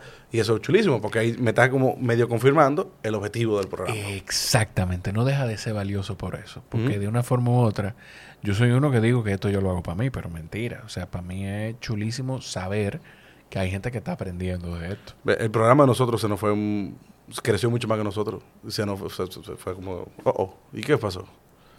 ¿Y qué, pasó? Y, yo creo que eso es gracias a, la intención, que es una intención genuina. Probablemente por ahí que anda el asunto. Definitivamente, viene de ahí, viene de esa intención de, de querer aportar. ¿Dónde va a poner el cuadro? Tengo que buscarle la vuelta ahora. A ver si lo pongo, no sé. Tengo que buscarle la vuelta. Estoy loco porque salga eso, a ver qué va a decir la gente de, la Vallarde del podcast. Yo lo voy a subir. De la República Dominicana. Yo lo voy a subir. Bueno, vamos a hacer una foto tú y yo y nos vamos a hacer una foto con esto. Y después, la semana que sale el episodio, lo voy a publicar solo eso. Pues de verdad, gracias por eso. Y gracias por venir y regalarme tu tiempo. Gracias a ti. Un honor tenerte aquí. Y gracias también por hacer lo que ustedes hacen con peso pesado. Un abrazo para todos allá. Ya tú sabes, si te sientes empresario, ah. si quieres chicos. esta me la voy a llevar para la oficina. Chulísimo. Y la voy a, bueno, como patrocinador de peso pesado, cae bastante bien ahí. No, ahora esto es un problema.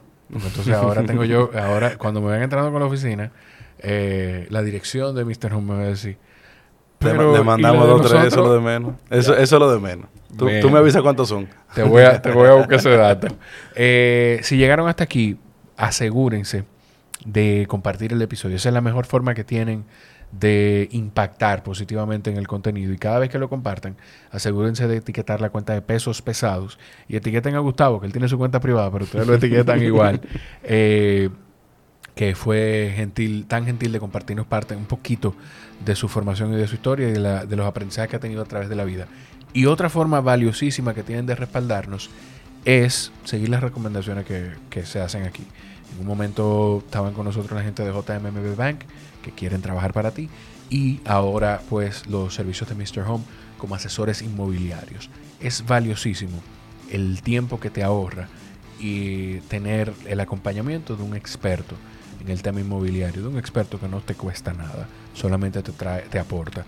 Ya saben, Mr. Home en arroba Mr. Home RD y en www.mrhome.com.do. A ustedes los quiero mucho. Gustavo, gracias por estar aquí de verdad. Gracias a ti. A ustedes los quiero. Nos escuchamos en la próxima. Bye bye.